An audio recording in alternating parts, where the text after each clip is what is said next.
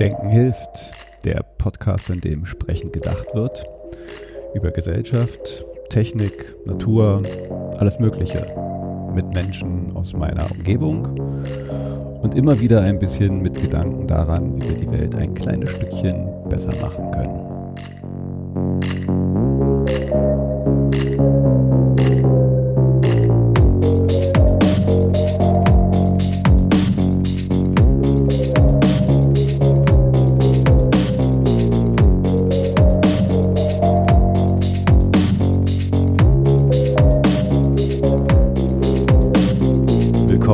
Denken hilft. Eine neue Folge, diesmal mit einem ähm, großen, komplexen Thema.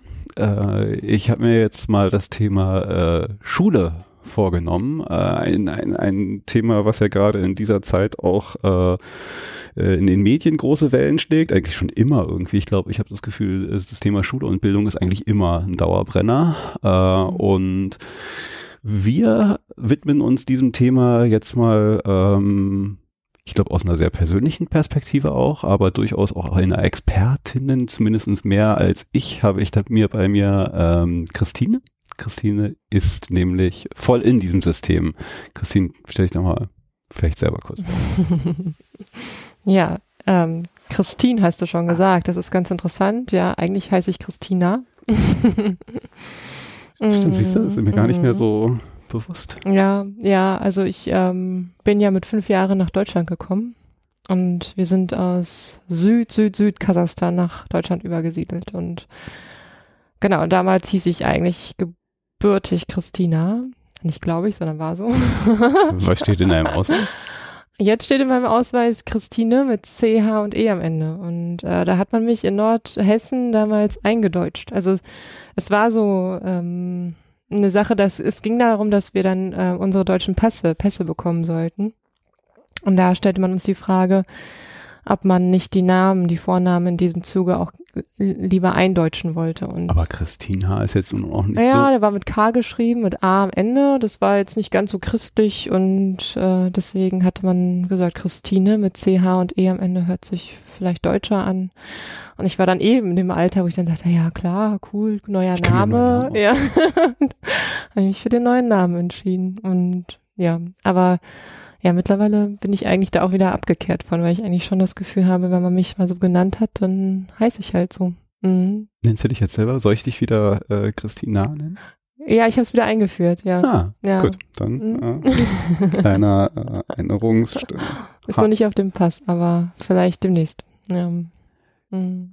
Also genau, dann sind wir ja schon voll in diesem, äh, erzähl doch mal ein bisschen was von dir und wo kommst du her? Das hatten wir ja jetzt dann gerade. Wie, Mhm. wie war das dann so, außer dass du deinen Namen äh, ändern musstest oder auch wolltest? Äh, was, was waren da so deine Erfahrungen damals? Wo, wo seid ihr äh, als erstes hingekommen? Wo war das? Äh, nach Friedland. Das war dieses Übergangsheim, wo man äh, verteilt wurde. Und ähm, das kann ich noch erinnern, das war wirklich wie eine Art Flüchtlingslager. Und da war man dann so, also wir waren nur ein paar Tage dort und ich kann mich erinnern, das war ein Zimmer mit acht Stock, also nicht acht Stockbetten, aber es waren acht Betten, glaube ich, in diesem einen Zimmer. Man war mit wildfremden Menschen in einem Zimmer und wurde dann so dann auf ganz Deutschland verteilt und dann man konnte noch so ein bisschen mitentscheiden, wo die eigenen Verwandten waren in etwa. Hattet ihr Verwandte hier? Ja, wir hatten in Nordhessen hatten wir einige Verwandte. Also wir haben schon eher im westlichen Teil von Deutschland mehr Verwandte gehabt als in, in, in, im Osten. Und ja, mein Vater hat dann irgendwie danach entschieden, wo seine Cousinen alle äh, irgendwie geballter wohnen. Und das war dann äh, in der Nähe von Korbach, also Nordhessen zwischen Paderborn und Kassel. Mhm. Und dann sind wir erstmal da auch wieder in ein anderes Lager gekommen, also so eine Art Übergangslager. Ähm, hatten da zwar irgendwie so unser Familienzimmer, aber es waren auch Stockbetten und so. Da haben wir, glaube ich, irgendwie, äh, waren es zwei, drei Monate oder so, haben wir da drin gelebt und sind dann auf, ich glaube, mein Vater hat dann irgendwie selber gesucht und recherchiert, bei einer deutschen Familie untergekommen. Also ähm, zwar schon mit Miete zahlen und so, aber die hatten halt ein Dachgeschoss, eine Dachgeschosswohnung ausgebaut und da hatten sie gerade Mieter für gesucht und da sind wir dann im ersten Jahr gewesen. Genau. Hast du noch so Erinnerungen an diese Zeit, außer diese Ja, Doppelstockbetten? So, wie war das so für dich? Sehr lebhafte. Ich habe meinen ersten Teddy geschenkt bekommen dort. Äh, den habe ich immer noch. Den haben meine Kinder jetzt gerade. ähm, das war mein allererstes Stofftier, was ich überhaupt hatte. Und das kam dann von diesen Herbergsleuten, hatten man sie dann irgendwie damals, glaube ich, genannt. Das war so ein Ehepaar, das guckte so einmal am Tag mal nach dem Rechten. Aha. Ja, und ansonsten war man da so gänzlich auf sich allein gestellt. Also es waren eigentlich auch fast überwiegend nur Russlanddeutsche, die da irgendwie waren, unter sich waren, ja. Und war das Ja. jetzt, also ich habe das äh, nicht das oft gehört, aber ich erinnere mich so an andere Geschichten, wo das halt gerade äh, Kinder oder die das aus ihrer Kindheitserfahrung berichten, das halt auch alles äh, teilweise auch sehr idyllisch und da waren viele Kinder und man hat da alle zusammengespielt. Also das ist jetzt für Kinder manchmal sogar auch eine sehr also auch irgendwie in Anführungszeichen schöne oder harmonische Zeit, zumindest ein gewisser Teil vielleicht wahrgenommen wurde. War das auch so bei dir oder war das eher anders? Na, also das, das Lager, äh, die ersten paar Tage, dieses ähm, in Friedland, das war überhaupt nicht schön. Also das habe ich dann schon als sehr bedrohlich wahrgenommen, weil dann wenn man war einfach mit fremden Menschen auf einem Zimmer und ich wusste halt irgendwie als Kind irgendwie gar nicht, wo es jetzt gerade hingeht. Also was machen wir jetzt hier Mhm. und bleiben wir hier lange und ähm, welche Situation erwartet uns als nächstes? Und diesem, dieses zweite Lager war dann, das nannte sich auch noch der Sonnenhof. der, ähm, das war, glaube ich, mal eine ehemalige Reha-Klinik. Und ähm, die lag so wirklich sehr idyllisch irgendwie im Wald. Mhm. Und da kann ich mich erinnern, das war ganz nett eigentlich so für uns Kinder. Also wir sind da auch viel da rumgelaufen und wir hatten echt viel Spaß, so diesem ganzen labyrinthartigen Gebäude da rumzukommen. Und ähm, ja, nee, das war, das war nett. Aber es war trotzdem komisch, weil ich bin dann auch eingeschult worden, als wir noch in diesem Heim waren und ähm, und da- das war schon unangenehm, weil ich immer wusste, ich bin irgendwie nicht wie die anderen aus meiner Klasse.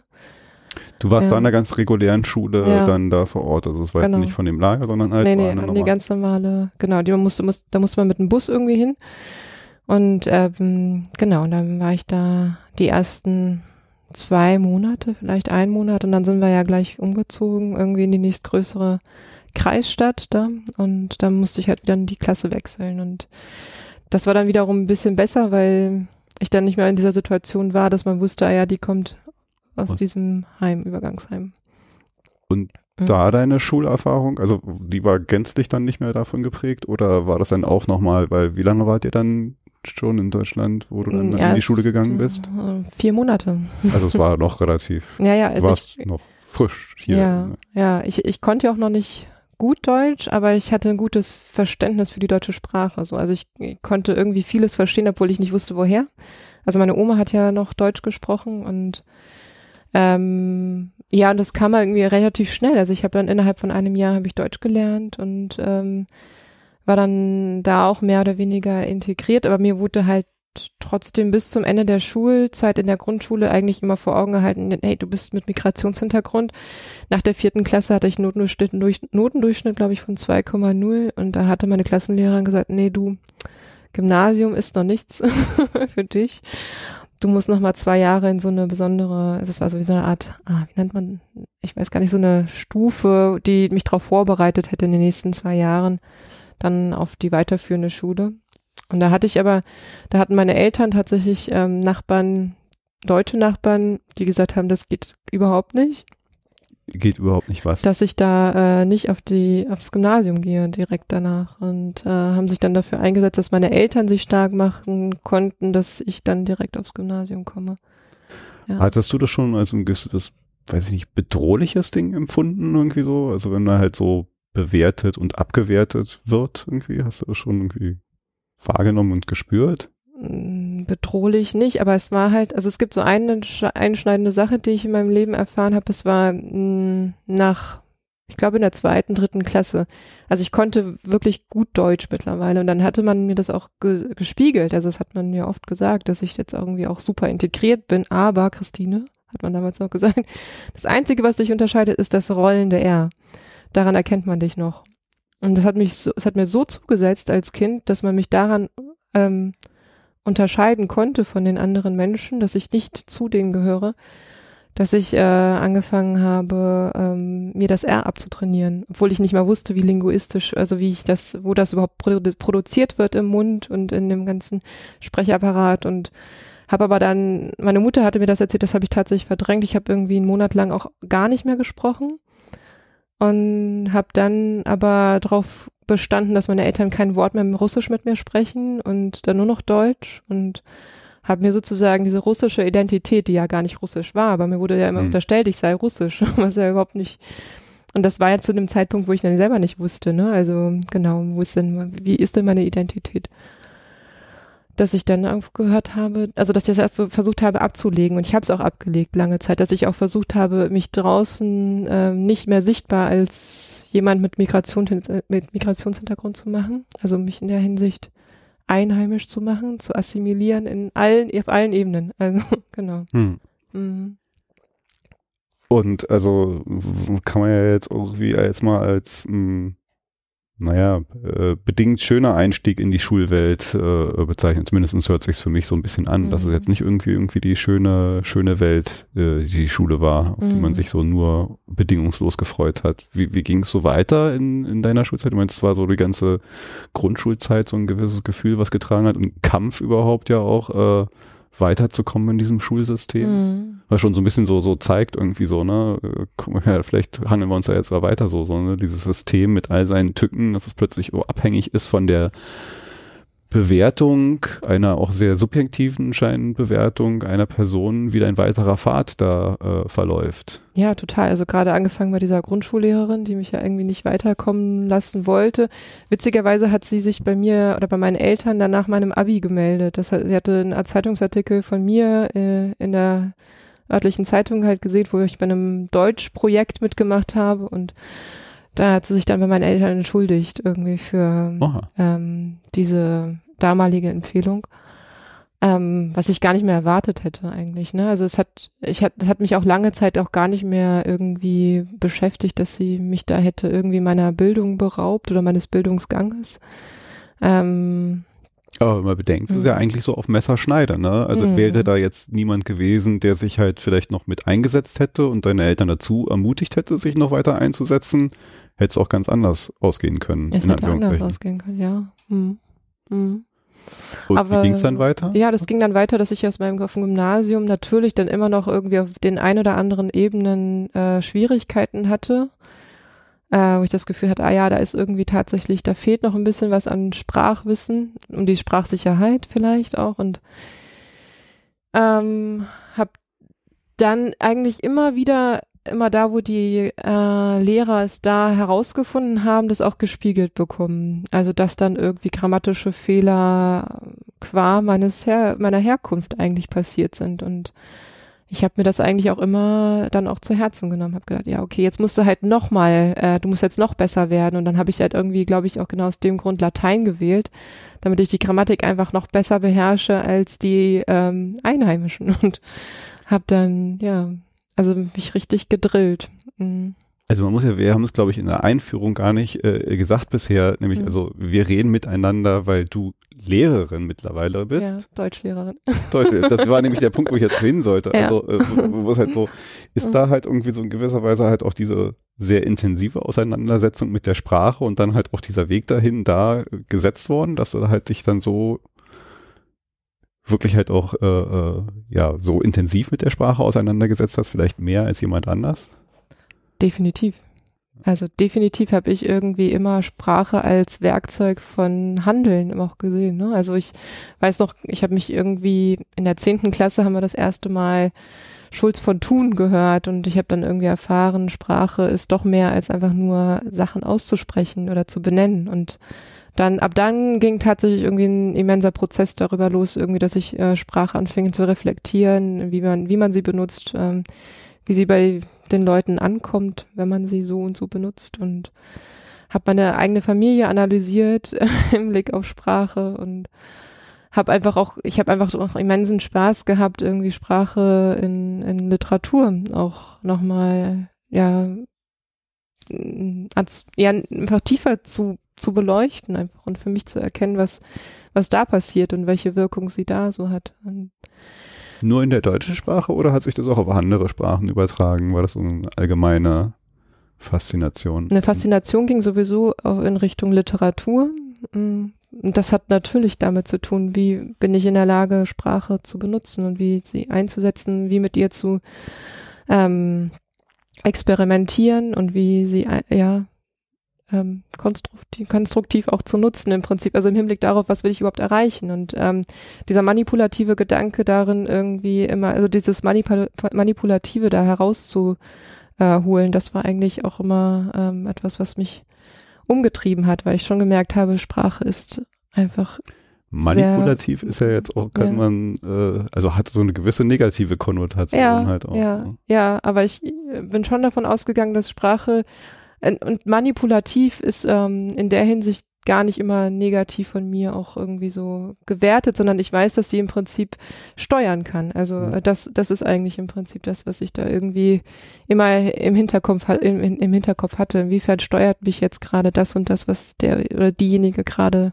geäußert gesagt hat, ja. Du hast gerade erzählt von einem äh, äh Schulprojekt, mit dem du dann in der Zeitung gelandet bist. Also äh, mhm ging diese Auseinandersetzung mit Literatur und Sprache dann halt irgendwie weiter nur als äh, ich bin gut im, im Deutschunterricht und interessiere mich viel für Bücher. Du hast es dann auch noch weiter, also äh, weiß ich nicht, mhm. die Frage, hast du dann noch irgendwie äh, dein, deine Leidenschaft weiter? Ja, ich habe äh, angefangen zu schreiben, also selber zu schreiben und ähm, ja, es ging los mit äh, ganz normalen Tagebucheinträgen bis hin zu eigenen Kurzgeschichten, Texten und so, ja. Mhm. Und damit dann sogar in Wettbewerbe, oder? Nee, das war, nee, das war noch vor der Zeit. Also das, dass ich dann angefangen habe, tatsächlich diese, dieses Selbstwertgefühl zu entwickeln, dass ich jetzt auch schreiben kann in der Sprache, die nicht meine erste Sprache war.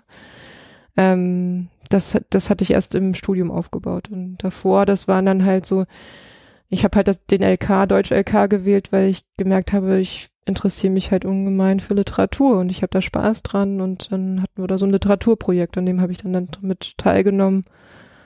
Der war, das war jetzt irgendwie nichts Weltbewegendes. Wir haben das irgendwie kreativ umsetzen müssen, was wir da gelesen haben. Ja. Du meintest gerade, äh, du hast in dieser einen Phase dann sogar deinen deinen Eltern verboten, mit dir Russisch zu sprechen. Also hat so diese ja diese Entwicklung und diese Auseinandersetzung mit der Sprache halt auch irgendwo so zu Hause, weiß ich nicht, eine Veränderung gebracht? Also weil ne, du da vielleicht einen ganz anderen Pfad irgendwie mit, mit, mit Sprache und Deutsch gegangen ist als deine Eltern. Gab es da irgendwie sowas oder hat sich das nicht wirklich weiter ausgewirkt? Doch, ich hatte unheimlich viele Konflikte mit meinen Eltern dadurch, ja. Also einfach, weil ich das Gefühl hatte, meine Eltern waren sich ihrer Sprache überhaupt nicht bewusst und sie haben ähm, ja, sie haben auch immer so zwischen zwei Welten gestanden. Irgendwo sprachen sie ja noch Russisch miteinander, das war Teil ihrer Identität. Und irgendwie waren sie doch Deutsch. Und ich merke auch bis heute hin, irgendwie haben sie irgendwie, schwimmen sie auch noch so in ihrer Identitätsfindung, irgendwie sind noch nicht ganz hier, nicht ganz da, also nicht ganz klar. Und ähm, das hat sich auf mehreren Ebenen bei uns im Familienleben einfach auch, ähm, da gab es einfach Konflikte, die sich dann halt mal austragen müssen. Und ähm, ja, war ziemlich intensiv. Kann ich also mm. grob vorstellen, so mm. wirklich selber, aber ja.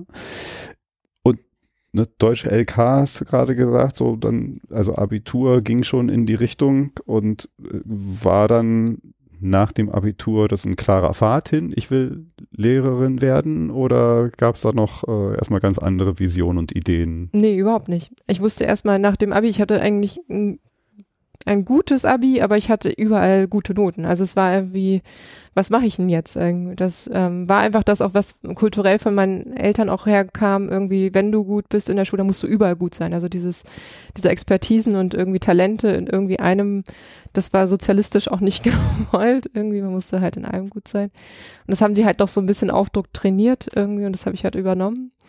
Es ist so ein bisschen auch das, was ich öfters höre, dass halt gerade, wenn du halt irgendwie als, also hierher migrierst, äh, die, die Kinder dann noch so den doppelten, dreifachen Druck kriegen. Mm. Du musst mhm. noch besser, weil wenn du es in dieser Gesellschaft schaffst, ja, musst, musst du viel, viel besser sein als 100, alle anderen noch. 150 Prozent geben. So war das immer, ja. Das haben sie mir auch immer die ganze Zeit gesagt. Es wurde mir auch immer gepredigt irgendwie. Haben, du musst noch mehr geben, ja. mm. Ja, und das habe ich mir halt auch, das war auch lange Zeit mein Mantra. Dann bist du mit einem sehr guten Abi in allen möglichen Bereichen abgegangen und wusstest aber noch gar nicht so richtig. Ich wusste irgendwie, ich will mehr wissen, wollte ich. Also das, das hat, das war die einzige Essenz, die ich aus dem, aus dem Abi mitgenommen habe. Ich habe gedacht, ich brauche irgendwie, ich, ich fand Philosophie spannend, ich fand Psychologie spannend, ich fand irgendwie fand ich alles spannend, was mit Menschen zu tun hat, also wo der Mensch irgendwie auch zum Mittelpunkt äh, gemacht ist. Und ich bin so, das sind so glückliche Zufälle gewesen, bin ich, ähm, ich hatte damals einen Freund und bin ihm einfach blind nachgefolgt nach Paderborn. Irgendwie, der hatte da schon längst äh, studiert. Und ähm, ich wollte dann einfach, ähm, habe dann gemerkt, ja, okay, Deutsch, also Literatur macht mir weiterhin Spaß, also mache ich weiterhin äh, was in der Richtung. Und ähm, dann hatte man mir irgendwie gesagt, ja, nee, der NC ist dieses Jahr so hoch, da kommt man nicht rein irgendwie so in, in, in das Fach Deutsch. Und ähm, habe ich mich für ähm, Linguistik erstmal eingeschrieben. Und das ist ja reine Sprachwissenschaft und ähm, wäre beinahe nur da gelandet, aber habe dann irgendwie durch Zufall, also durch Glück habe ich dann durfte ich nachrücken und bin dann halt doch in meinem Studiumfach gelandet mit Germanistik. Und das zweite Fach, was ich dann dazu genommen habe, war, nachdem ich da deren Angebote ein bisschen studiert habe, äh, das Fach Pädagogik als Unterrichtsfach, ähm, was dann Soziologie, Psychologie und Philosophie ähm, eingeschlossen hat. Das war im Prinzip das Gesamtpaket und habe gedacht, ja, dann lässt du dich mal drauf ein. Ich hattest das Fach nie in der Schule, aber bist mal neugierig drauf.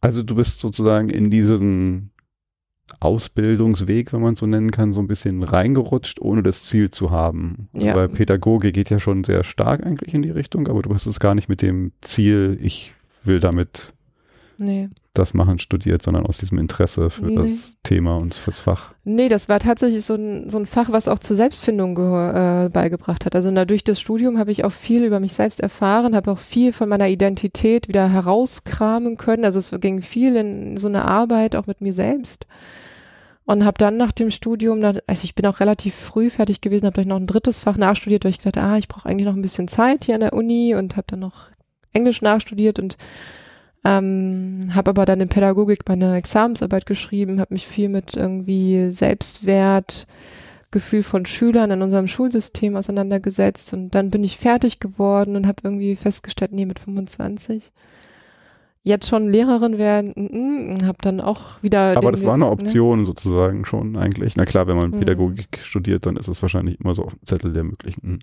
Wege. Ja, aber es war jetzt nichts, wo ich nicht hingesteuert habe. Es war irgendwie, ich habe einfach gestudiert. Und mhm. dann, was ich daraus gemacht hätte, war mir überhaupt lange Zeit nicht klar. Und äh, ich hätte auch an der Uni bleiben können. Das war auch eine Option. Ich wollte aber nee, ich konnte es mir nicht vorstellen, für fünf Jahre oder länger mich irgendwie einer Stadt noch weiter zu verschreiben und habe dann ja, wie gesagt, habe dann irgendwie noch mal, bin dann noch mal in mich gegangen. Meine Eltern hätten, mein Vater hätte, sehr gerne gesehen, dass ich den äh, Doktor da gemacht hätte in was auch immer. ähm, und dann habe ich mich einfach noch mal dagegen entschieden, weil ich gedacht habe, irgendwie was, was treibt dich jetzt um? Und ähm, habe dann noch mal diesen Umweg über diese Agentur in Hamburg genommen. Agenturen? Ja, ich war äh, für vier Monate in einer Branding-Agentur. Ah. Ja. Und habe da ein bisschen Erfahrung gesammelt. Es war sehr international, sehr viel Play hard, work hard irgendwie. Und ähm, hatte da aber zu dem Zeitpunkt irgendwie vergessen, dass ich mich eigentlich auch in Berlin fürs Referendariat mal beworben hatte. Und äh, während meines Praktikums, ich hatte eigentlich, also sie haben ja irgendwie ganz viel an äh, an Zuständigkeit übertragen da schon in diesem Praktikum. Ähm, habe auch festgestellt irgendwie, ja, aber es läuft gerade auf nichts hinaus. Also ähm, könnte sein, dass ich dann erstmal irgendwie mit nichts dastehe. Und dann just in dem Moment kam dann halt irgendwie dieser Brief aus Berlin irgendwie, ja, wir würden sie hier fürs äh, Referendariat haben wollen. Und dann ähm, bin ich da hingegangen habe gesagt, ja, also wenn ich jetzt mein Referendariat mache, dann mache ich es nur in Berlin und ansonsten muss ich irgendwie gucken und entweder ihr gebt mir den Vertrag oder ich gehe. Vielleicht da mal ein ganz ja. guter äh, Punkt. Ich, ich wollte nämlich eigentlich ganz, ganz gerne mal so ein bisschen das System Schule, also mhm. wie ist es so aufgebaut und das mal so ein bisschen versuchen auseinanderzunehmen und zu verstehen. Da finde ich einen ganz guten Punkt. Wie wird man überhaupt Lehrerin, Lehrer, Lehrkraft? Ähm, ich habe immer so, so ich habe ja gefährliches Halbwissen nur dazu, deswegen wäre es schön, wenn du das korrigierst, beziehungsweise vielleicht mal ein bisschen äh, mir erklärst, wie es eigentlich so richtig läuft. Ich habe immer noch so im Hinterkopf, es gibt dann halt so Studieren auf Lehramt, habe ich immer so mhm. im Kopf, ist halt so ein Weg. Referendariat ist halt für mich auch ein Begriff. Die, man kennt sie halt auch noch so aus der Zeit, wo ich selber Schüler war, so ja, jetzt macht halt den Unterricht der Referendar und so, dann waren da halt ganz junge Leute.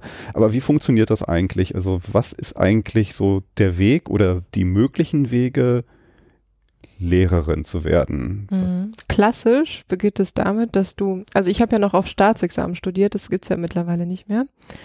Ähm, also auf Staatsexamen bedeutete, dass du zwei Fächer hattest und äh, du macht, hast in diesen zwei Fächern dein erstes Staatsexamen gemacht. Und du hattest halt deine, deine Fächer und du hattest nebenher noch Didaktik irgendwie, ne? Also zu den Fächern. Und ähm, nach dem Staatsexamen machst du dann dein zweites Staatsexamen, das ist dann am Ende des Referendariats. Und, äh, und dann bist du volle, voller Lehrerin.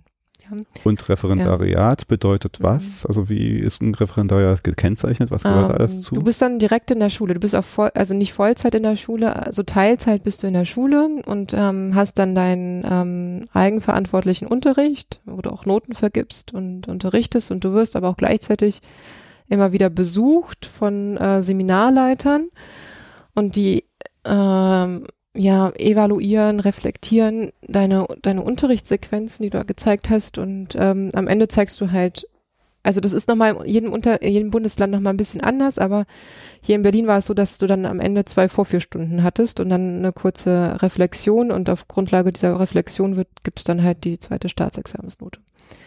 Und ist auch in diesem Staatsexamen Pädagogik Teil des Lehrplans? Weil du hast gesagt, du hast Pädagogik halt mit mhm. als Fach gehabt. Ist das halt auch ein reguläres Unterrichtsfach? Für Erziehungswissenschaften, Lehrer? genau, ja. Also du studierst zwei, zwei Fächer und dann hast du noch Erziehungswissenschaften als äh, drittes Fach, so in Anführungszeichen, ja. Mhm.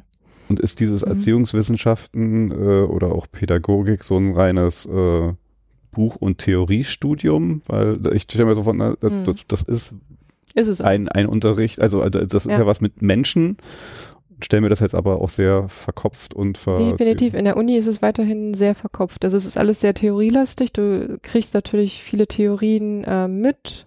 Wobei ähm, normaler Student, der jetzt ähm, zwei Fächer hat und dann halt Erziehungswissenschaften hat, der hat halt irgendwie nur ein paar Stunden Erziehungswissenschaft. Also es ist relativ begrenzt. Ich habe ja Pädagogik als Unterrichtsfach studiert. Ich habe das einfach viel intensiver alles durchgemacht. Ne? Und ähm, und in meinem Pädagogikstudium ähm, hatte ich tatsächlich ähm, die Möglichkeit, das nochmal anders alles nochmal zu reflektieren, aber es gab trotzdem nicht den eins zu eins ähm, Abgleich mit der Realität. Also, ne, also wir wurden nicht sozusagen ins Feld geschickt.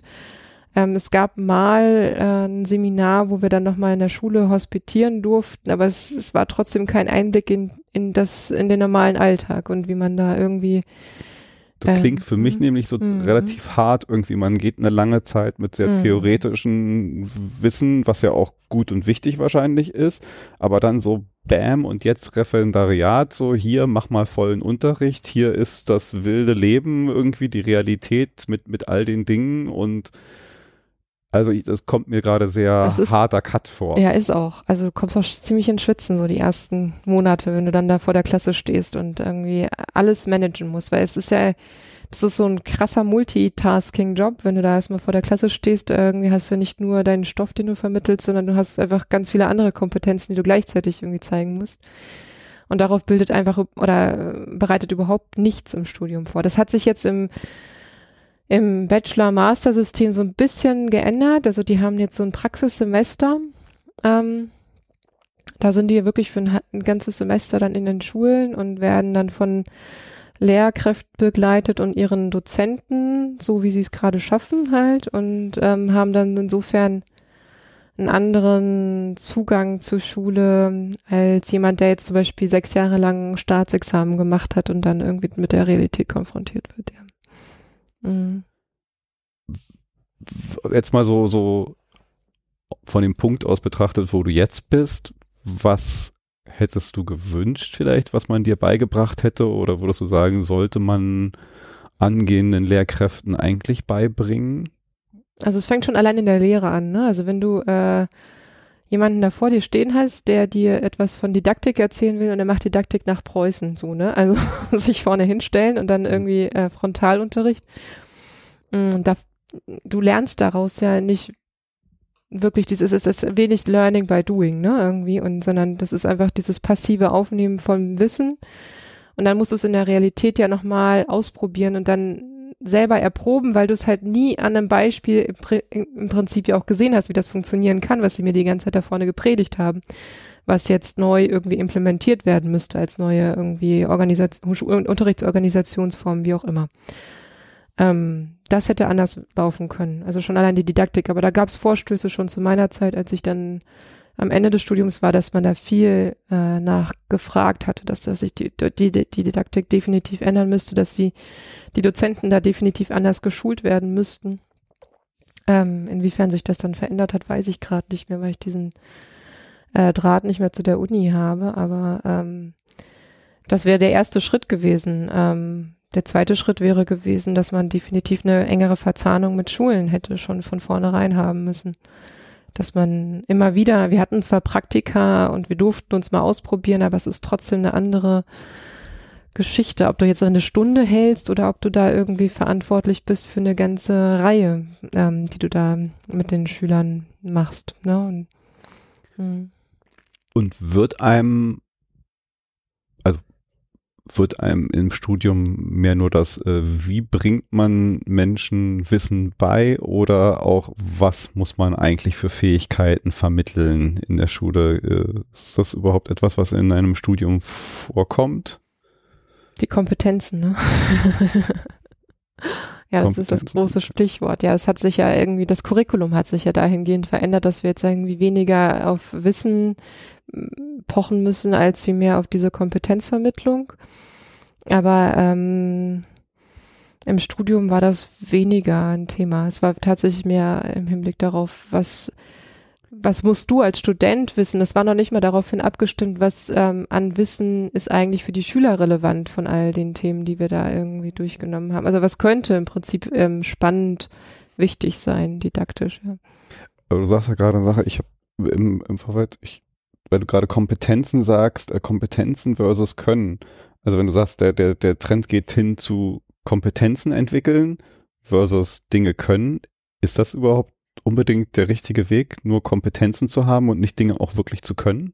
Also ich habe irgendwo mal so aufgeschnappt jetzt, mhm. irgendwie trotzdem ist verlassen noch 20 Prozent der Kinder unsere Schulen und können weder richtig rechnen, schreiben, lesen was ja so ein Können ist, das muss man halt können. Mhm, man kann, es gibt keine Kompetenz, so, so ich weiß, wo ich nachgucken kann, wenn ich wissen will, wie ich lesen muss, sondern äh, das muss man halt können. Ja. Äh, wo ist da halt irgendwie, geht man da vielleicht zu sehr auch vielleicht zu, zu, zu viel an manchen Stellen auch in, in Weg, so nur Kompetenzen zu vermitteln und nicht ein paar Sachen auch wirklich das Können das, zu fundieren? Das ist tatsächlich ein und dasselbe im Lehrplan, ja. Also Kompetenzen spiegeln das Können wieder, sollen das Können widerspiegeln. Wir haben ja so eine Art Curriculum, Spiralcurriculum.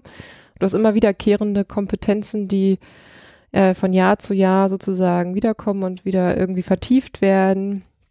Und am Ende sollten sie, das ist das, was dann sozusagen abgefragt oder abgeprüft werden kann, etwas können auf Grundlage ihrer Kompetenz. Ja, also Kompetenz wäre zum Beispiel addieren zu können. Hm. Das ist das eine Kompetenz, ja. Okay, na gut, dann habe ich ja vielleicht eine falsche Einordnung. Aber vielleicht denken wir so, ja. ich habe ich hab die Kompetenz irgendwie das herauszufinden, aber ich muss es noch nicht unbedingt können. Aber das ist jetzt hm. vielleicht eine Interpretationsfrage, die da jetzt an der Stelle. Ja. Richtig. ähm, okay, die Ausbildung. Ähm, jetzt seid ihr dann in diesem Referendariat. Da, wie lange geht das Referendariat dann nochmal? Das ist auch unterschiedlich. Zu meiner Zeit waren es noch zwei Jahre, dann haben sie ganz dringend Lehrer gebraucht, jetzt sind es nur noch ein Jahr. Also es war dann stufenweise, wurde es immer kürzer, anderthalb, dann ein Jahr. Jetzt ist es noch ein Jahr und du kannst auch mittlerweile sofort einsteigen. Wird dann nochmal unterschieden, in, in welcher Schulform, ob du jetzt Grundschullehrer, Mittelstufe, äh, Gymnasium oder so? Mhm, eigentlich egal? schon Eigentlich schon, ja. Also irgendwie, du studierst ja dann auf Lehramt für Sekundarstufe 2 oder äh, 1. 1 ist halt Primarbereich, äh, also Grundschule. Und äh, dann machst du natürlich dein Referendariat auch in der entsprechenden Schulform. Wenn du dann fertig bist, fragt da keiner mehr nach. Und wo hast du dein Referendariat gemacht? Sekundarstufe 2. Also ich für Gymnasien und Gesamtschulen habe ich damals noch studiert. Also ich, genau, eigentlich eher so alles, was ab fünfte bis 13. Klasse, 12., 13. Klasse ja. Hast du Erfahrungen in dem äh, Grundschulbereich? So? Also ja. könntest du es vergleichen so, so dass du sagst, okay, was da jetzt an unterschiedlichen Herausforderungen und, und Dingen gefragt ist, wie sich da halt Wissen vermitteln unterscheidet in den unterschiedlichen Also mich hat man ja nach dem Referendariat eigentlich auf meiner Ausbildungsschule behalten wollen. Hat man mir aber in Aussicht gestellt, die nächste Stelle, die wir dann frei haben mit einer Fächerkombi, ist in einem Jahr. Ähm, bis dahin könnten wir dich für ein Jahr ausleihen. Und dann habe ich gesagt, ja, okay. die Schule hat einen guten Ruf und ich mag die Schülerschaft da ganz gerne, dann mache ich das mal mit. Und dann hat man mich ein Jahr ausgeliehen an eine Grundschule. Und zwar in ähm, Neuhohen-Schönhausen. Und das war eine Grundschule in einem Brennpunktbezirk und Brennpunktviertel auch. Und ähm, und dann durfte ich dann erstmal drauf los unterrichten, ohne jegliche Kompetenz, die in Richtung Grundschuldidaktik irgendwie vorangegangen ist. Und das war schlimm, weil ich hatte dann auf einmal Mathe als Unterrichtsfach. Ich hatte auf einmal, ähm, ah, na, dieses nat nicht naturwissenschaftliche, na, ich habe das Fach wieder vergessen. also ähm, dann eher was Allgemeinbildendes irgendwie und ähm, ich durfte auch Deutsch unterrichten und Englisch wobei Deutsch nicht, glaube ich, aber Englisch durfte ich dann auch unterrichten. Mit einer Handpuppe hat man mir einfach dahingelegt und gesagt, okay, du mach, mach einfach. Ja, und, ähm, und das gleiche auch mit Mathe. Also der, ich habe eine dritte Klasse gekriegt in Mathe und ich sollte mit denen irgendwie ähm, ähm, auch subtrahieren und irgendwie schrift, schriftliches subtrahieren, multipli äh, ne, addieren und sowas machen. Und ich meine, ich, ich weiß ja, wie es geht für mich, aber ich wusste halt absolut nicht, wie ich irgendwie das vermitteln soll. Und ähm, da gab es halt einen riesen Raum, so einen Vorbereitungsraum in der Mathematik. Und das Einzige, was man mir gesagt hat, war, mach so anschaulich und so haptisch und so ähm, äh, bezieh so viele Sinne mit ein, wie es nur geht. Das war so der Tenor und ähm, und dann habe ich ähm, aber davor gestanden und habe gesagt, nee, ich muss kapitulieren, ich weiß nicht, was ich davon alles einsetzen kann. Hatte dann auch wirklich mega Stress mit ähm, Eltern, die dann kamen, die hatten ein Kind in der Klasse, das auch noch attestierte Dyskalkulie hatte und die fühlten sich von mir absolut nicht betreut. Dabei war ich auch allein in der Klasse und ähm, die Klasse war eh schon anstrengend und äh, schwierig und ähm, wie groß war die Klasse? Ähm, die hatte so die 20 Schüler, ja. Mhm. Mhm. Würdest du, ich glaube, äh, äh, vielleicht mal so, so, so ein Nebenzwang, äh, Strang, ähm, glaube, in einigen anderen Ländern ist es ja durchaus, äh, ich weiß nicht, ob üblich, aber äh, äh, gibt es Klassen, wo dann halt nicht nur eine Lehrkraft, also gerade halt in, in, in so diesen äh, äh, Grundschuljahren, sondern halt irgendwie mit zwei Lehrkräften gearbeitet wird. Ähm, ja, haben wir jetzt auch an unserer Schule. Ja? Also an der Gesamtschule, wo ich bin, ist es tatsächlich festes Konzept. Also dass man ähm, eine Integrationslehrkraft mit dabei hat, auf Grundlage der Kinder, die mit einem besonderen Bedarf, Lernstatus, Förderstatus an unsere Schulen kommen. Da ist es eigentlich Teil des Konzepts, dass man als Zweitritt steht. Ja. Das hattest du jetzt aber nicht damals diese Möglichkeit. nee. Nee, da, wir hatten einfach zu wenig Lehrer. Also das ja. war da schon irgendwie, wir waren Mangelware und da war es schon gut, dass überhaupt ein Lehrer in der Klasse überhaupt vertreten war. Ja. Und dann so, guck, mach irgendwas hier, bring denen irgendwas bei. Bring, so, hier, hier ist der Zettel, das muss am Ende genau. bei ja. mitgemacht worden sein und mhm. dann egal wie. Ja, und diejenigen, die halt pfiffig waren, haben es halt mitbekommen und haben es irgendwie hingekriegt. Aber bei all denjenigen, die Schwierigkeiten hatten, hatte ich auch natürlich gerade Mathe Schwierigkeiten, denen das irgendwie beizubringen oder denen das irgendwie noch anschaulicher zu machen, wie auch immer, was sie eigentlich also benötigt hätten. Ich habe absolut keine Kompetenz in dem Fach gehabt. Mhm. Ist ja, glaube ich, so ein äh, auch echt ein riesengroßer Knackpunkt, den man dann halt so die, die Voraussetzungen mit den Menschen äh, in dieses Schulsystem einsteigen, also so Armut, äh, Chancengleichheit. Also du hast, also ich habe, ne, äh, ich bin so, so im, im Vorfeld zu unserem Gespräch nochmal irgendwie so, so ein bisschen rumgesurft und, und bin so auf ein, zwei Sachen und da waren das halt so, so die zwei großen Punkte, die Voraussetzungen für, für gute Bildung, halt so diese, mhm. äh, äh, und ein großer Hemmschuh halt Armut und Chancengleichheit sowas wie du beschrieben hast, in der Schule zu kommen und einfach die Sprache halt auch noch nicht so richtig zu können, das ist auch echt ein riesengroßes Problem, weil es halt einem verhindert, in einer Gruppe richtig anzukommen, sich reinzupassen und, und dann da mitzulaufen. Du hast gerade von dieser äh, Brennpunktschule erzählt. Hattest du da halt, äh, können mir vorstellen, ein paar von diesen Aspekten auch bei dir in der Klasse? Äh, wie, wie war da so dein Erlebnis mit diesen ja, Voraussetzungen, mit denen die Kinder in die Schule gekommen sind? Mm, na, das Feld dort war ja auch nochmal sehr speziell. Also in der Hinsicht war es eine Brennpunktschule, als dass man sehr viele aus prekären Verhältnissen da drin hatte. Ne? Also Kinder ohne oder deren Eltern jetzt auch nicht aus einem bildungsnahen ähm, Kontext kommen. Und ähm, wir hatten weniger Kinder, Probleme mit Kindern, die die deutsche Sprache nicht beherrscht hatten. Also wir hatten auch eine Willkommensklasse insofern, wo ich dann auch nochmal bisschen Sprachförderung gemacht habe mit denen, aber die waren, die waren unkompliziert eigentlich, waren, die waren auch weniger auffällig. Die auffälligen waren die Kinder aus, aus diesen besonderen, ja, Familienhäusern halt irgendwie, ne? Und ähm, ähm, die ja, und da hast du halt auch manchmal gemerkt, dass dann auch die kognitiven, die werden es halt auch auf kognitiv einfach nie, nie weit bringen. Also oder nicht so weit bringen. Also irgendwas fehlte da definitiv und man, ich weiß gar nicht woran. Ich bin da jetzt nicht so tief eingestiegen in dieses, äh, in die, in die Hintergründe, aber man hat schon gemerkt, dass da definitiv einiges fehlt. Also einfach auch an, ähm, an, an, an Input, auch an Sicherheit, an, an, an Auswahl, vielleicht auch äh, das Essen. Also schon alleine irgendwie zu sehen, was die Kinder mitgebracht haben zum Frühstücken, war irgendwie auch so ein Indikator dafür, zu, zu sehen irgendwie, ähm, ja, wie performt das Kind, nachdem es jetzt die Chipstüte aufgegessen hat morgens, ne? Ja, oder überhaupt, ja. sie was gegessen haben. Also ich hörte, dass halt ja. irgendwie auch viele Kinder halt wirklich so hungrig in die Schule kommen, halt ja. gerade wenn man aus prekären Verhältnissen mhm. vielleicht halt auch wirklich, da gab es kein Frühstück und man kommt hungrig in eine Schule und soll dann performen, in mhm. Anführungszeichen. Also das ist ja auch schon mal ein ganz anderer Ausgangspunkt. Ja, ich halt. hatte halt auch einen Schüler, der war ziemlich auffällig und dann habe ich halt irgendwie nach und nach erst erfahren, seine Mama, die hat irgendwie auf dem Bau gearbeitet und war alleinerziehend und war irgendwie morgens immer super früh aus dem Haus und das hieße für ihn, er musste sich seine Stullen selber schmieren und äh, das hat er dann auch wirklich gewissenhaft gemacht. Also er hat zu Hause all das erfüllt, was die Mutter von ihm verlangt hatte, irgendwie ähm, sich um sich selbst zu kümmern und hat dann in der Schule natürlich genau ähm, den Ausgleich sich dann holen wollen, irgendwie dann wieder Kind sein zu wollen, ne? Also dann ausbrechen zu müssen. Und das sind so Sachen, die musst du dann halt da auffangen als äh, Lehrer, ne? Und dann davon hast du nicht nur einen, sondern mehrere. Ja.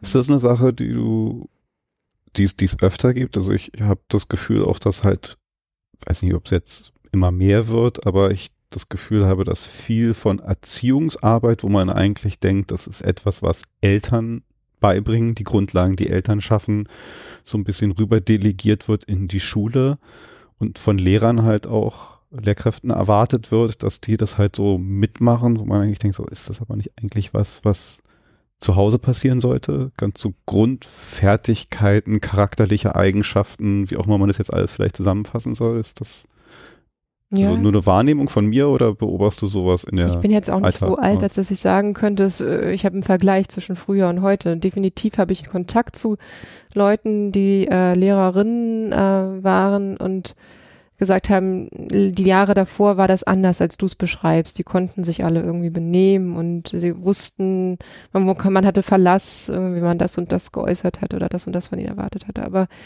ähm, ich bin mittlerweile der Überzeugung, dass es gar nicht allein daran liegt, dass die Eltern da versagen, sondern dass die Eltern selbst schwimmen. Also dass sie einfach irgendwie selber nicht genau wissen, ähm, wie sie es richtig machen sollen, wie sie es richtig machen können.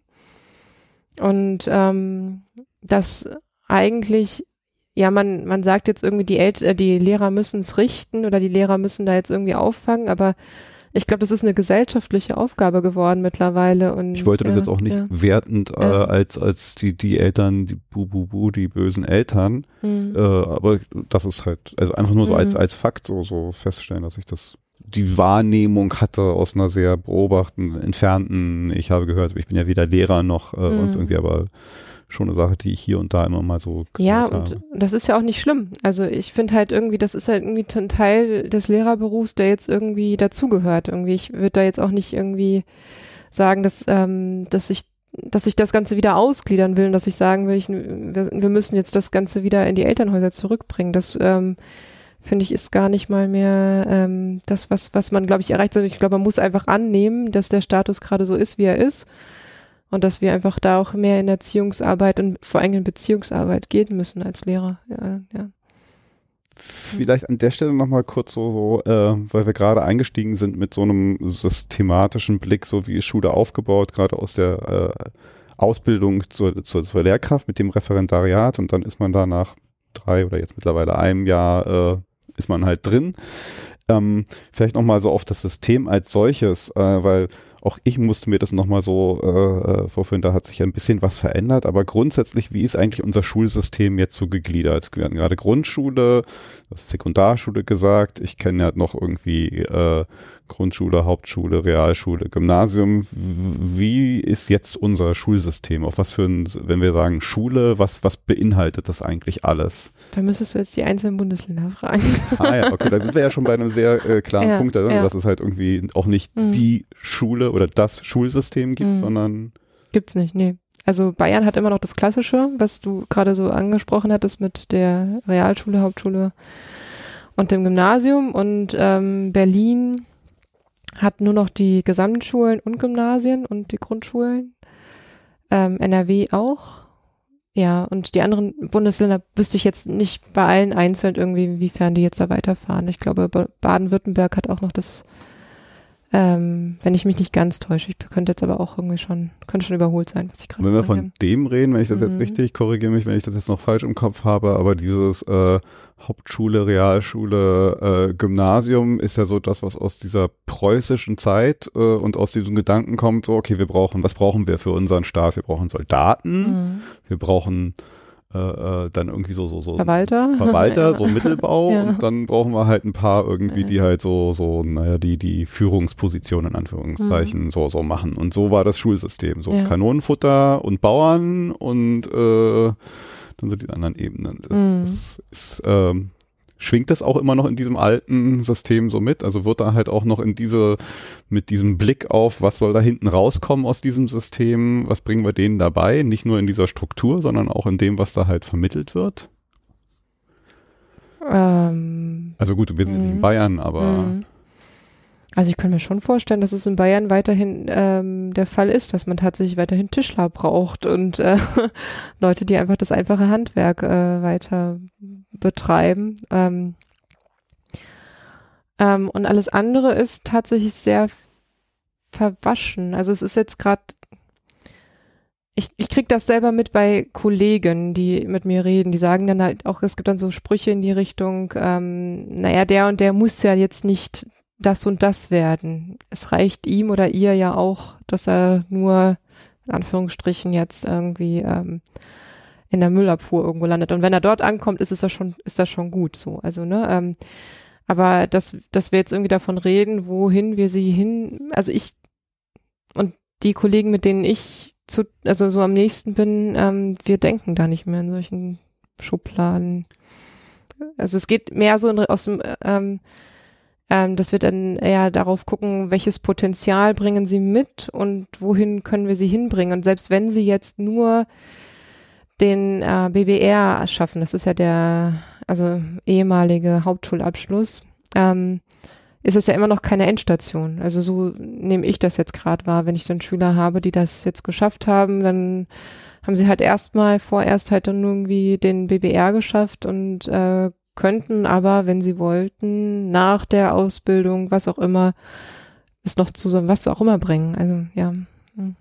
du sprichst ja gerade was an, was ich auch mir so noch als kleine Notiz hatte. du hast ja gerade selber gesagt, du bist jetzt noch nicht so alt, aber wir wissen ja halt, ich glaube auch, ne, ich weiß nicht, kann jetzt keine Statistik äh, ähm, referenzieren, aber ich glaube grundsätzlich äh, ist die Lehrerschaft äh, in, in Deutschland schon etwas älter, wahrscheinlich auch regional unterschiedlich. Mhm. Äh, kannst du da oder merkst du so, so einen Generationsunterschied zwischen halt auch alten Lehrern und Lehrkräften wie dir, die halt jetzt noch äh, nicht schon 40 Jahre auf dem Buckel haben? Total ja. Die halt auch so also vom Rangehen, von der Philosophie, vom Ziel, von den Menschen, von der Vision, von der Wahrnehmung, was, was mache ich hier eigentlich und was ist meine Aufgabe?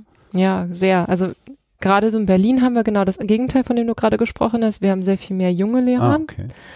Äh, und die Älteren äh, gehen jetzt so Schritt für Schritt in die Pension und ähm, ähm, wir haben da trotzdem tatsächlich Generationsunterschiede und Konflikte im Hinblick auf viele Themen. Also im Hinblick darauf zum Beispiel, wie ich meine Schüler behandle. Ne? Also da ähm, merken wir einfach auch, ich bin zum Beispiel an meiner jetzigen Schule in einem Lehrerzimmer angekommen. Wir haben irgendwie sechs Lehrerzimmer, weil wir so ein großes Kollegium haben ähm, wo überwiegend ältere Kolleginnen saßen und ähm, wo dann bei den ersten Konflikten, die ich so noch nie hatte, mir dann einfach ähm, Dinge geraten worden sind wie, ähm, ja, dann verteil jetzt mal den Tadel, du musst jetzt mal hier klare Kante setzen und irgendwie äh, klare Kante zeigen und äh, ja, die Grenzen einfach äh, setzen und ich habe dann einfach gemerkt, dass es irgendwie mich nicht weitergebracht hat und habe dann irgendwie festgestellt, dass es definitiv irgendwie ein, ein Vorgehen ist, mit Schülern umzugehen, das einfach nicht mehr der Zeit entspricht. Also ähm, desto mehr ich sozusagen da ähm, Autorität spiele, umso weniger erreiche ich da ähm, im Hinblick auch auf das Potenzial, was die Schüler mitbringen und um das herauszuholen. Also das ähm, ist mir so als Erkenntnis gekommen und so äh, diese Erkenntnis haben auch äh, die meisten jungen Kolleginnen unter äh, in meinem Kollegium. Und das bringt gerade äh, einen gewissen Konflikt auch mit rein, weil wir die Schule gerade neu denken würden und es auch schon tun, irgendwie in Visionen denken und es da aber tatsächlich immer wieder Stimmen gibt, die dann uns äh, da wieder zurückholen wollen in das Alte. Wie, mhm. wie frei seid ihr denn da? Also das wäre echt nochmal auch so ein Punkt in Richtung der, des Systems. Also ihr, ihr könnt ja jetzt nicht äh, ganz dahin gehen und sagen so, ich bringe jetzt mal das bei. Es gibt ja ein mhm. Curriculum. Ja. Oder, also es ja. gibt schon einen gewissen Set an Dingen, die ihr vermitteln sollt, müsst. Ja. Was wird vorgegeben? Wie wird's vorgegeben? Wie muss ich mir diese ganze Sache vorstellen, was mhm. jetzt sozusagen auf dem Lehrplan landet? Warum landet's da? Wer bestimmt da mit? Und äh, wie frei seid ihr da vielleicht in den mhm. Dingen? Kultusministerkonferenz gibt ganz viel vor. Also die äh, bestimmen auch das äh, Kerncurriculum und es gibt in diesem Kerncurriculum, wie ich schon gesagt habe, Kompetenzen. Ne? Also es wird dann irgendwie nicht mehr geguckt, irgendwie was müssen die Kinder wissen, sondern es gibt dann so Kompetenzen auf unterschiedliche Bereiche. Und dann gibt es irgendwie unterschiedliche Stufen, Entwicklungsstufen. Ähm, das heißt also irgendwie, ähm, die gehen schon davon aus, dass es äh, mittlerweile so ist, dass man in einer Klasse nicht mehr die homogene dieses homogene ähm, äh, Fortschreiten hat, so dass alle zum gleich im Gleichschritt im Prinzip das Gleiche erlernen, sondern dass alle das irgendwie ähm, in ihrem eigenen Tempo machen und ähm, und und so können wir müssen wir uns irgendwie darin bewegen, dass wir sagen, irgendwie, ich muss jetzt äh, den, den Kindern oder den SchülerInnen beibringen, am Ende des Schuljahres das und das im Prinzip zu können. Ne? Also das, das ähm, da, da gibt's schon, also es ist schon relativ eng so. Ähm, und dann wird es halt noch enger, weil die jeweiligen Schulen dieses Kerncurriculum nochmal, das ist ihr Auftrag, sie müssen es spezifizieren. Und wir gehen dann dahin und sagen irgendwie als Kollegium, okay, im Deutsch, wir haben das und das Lehrbuch. Ähm, Im Schulcurriculum müssen wir dann sozusagen sicherstellen, dass wir in diesem Schuljahr das und das behandelt haben. Alle Kollegen. Also dann, ne, also das wird dann hm. sozusagen, das ist so die, ähm, das, was, was man sozusagen als ähm, Kontrolle jetzt nach PISA ein, implementiert hat. Ne? Also dass es ähm, eine gewisse Kontrolle über die Schulen gibt, wie da unterrichtet wird und was da genau gelehrt wird. Und ähm, das gibt ganz, ganz wenig Spielraum nur noch im Hinblick darauf. Es ist das einzige, und deshalb war auch tatsächlich etwas, was mich total desillusioniert hat, nach dem Studium, was ich gemerkt habe, ich habe ähm, eigentlich nicht mehr so viel Freiheit hm. als Lehrerin und ähm, muss da gucken irgendwie, wo ich meine Freiheiten mir schaffe und das Einzige, worin ich dann manchmal die Freiheiten mir hole, sind dann halt so in diesen Formen, in den Unterrichtsformen, wie ich sie dann mache, entweder dann halt irgendwie in projektartiger Arbeit, in wie, also insofern das überhaupt irgendwie ähm, organisatorisch überhaupt geht manchmal. Ähm, ja. Ich habe hier äh, in der, äh, als ich da mich nochmal durchgewühlt habe, bin ich äh, in dem Kontext auf einen, einen Satz äh, gestoßen worden von Maren Urner. Ich weiß gar nicht, ob sie Philosophin oder was sie jetzt der äh, ist, aber Intelligenz ist die Fähigkeit, den Raum des Nichtwissens mit äh, nicht mit Vorurteilen zu füllen, sondern mit Neugier. Wie viel, also dieses Thema der Neugier, dass eigentlich äh, Schule auch ein Raum sein sollte von, von, von Neugier, also überhaupt auch mhm. so an Bildung heranzugehen, neugierig zu sein, zu bleiben und, und, und, und diesen Status zu erhalten und zu fördern. Wie viele Möglichkeiten hast du da? Oder ist das ein Prinzip, was, was ihr verfolgt oder verfolgen könnt überhaupt? Also zweierlei. Zum einen ist es ein System, was eigentlich absolut dem Ganzen widerspricht, weil du hast eigentlich vorgegebene Dinge. Und entweder hast du intrinsische Motivation, als dass du das, also als von dir heraus irgendwie ähm, dann diese Neugier trotzdem auf alles das hast, was man dir sozusagen serviert.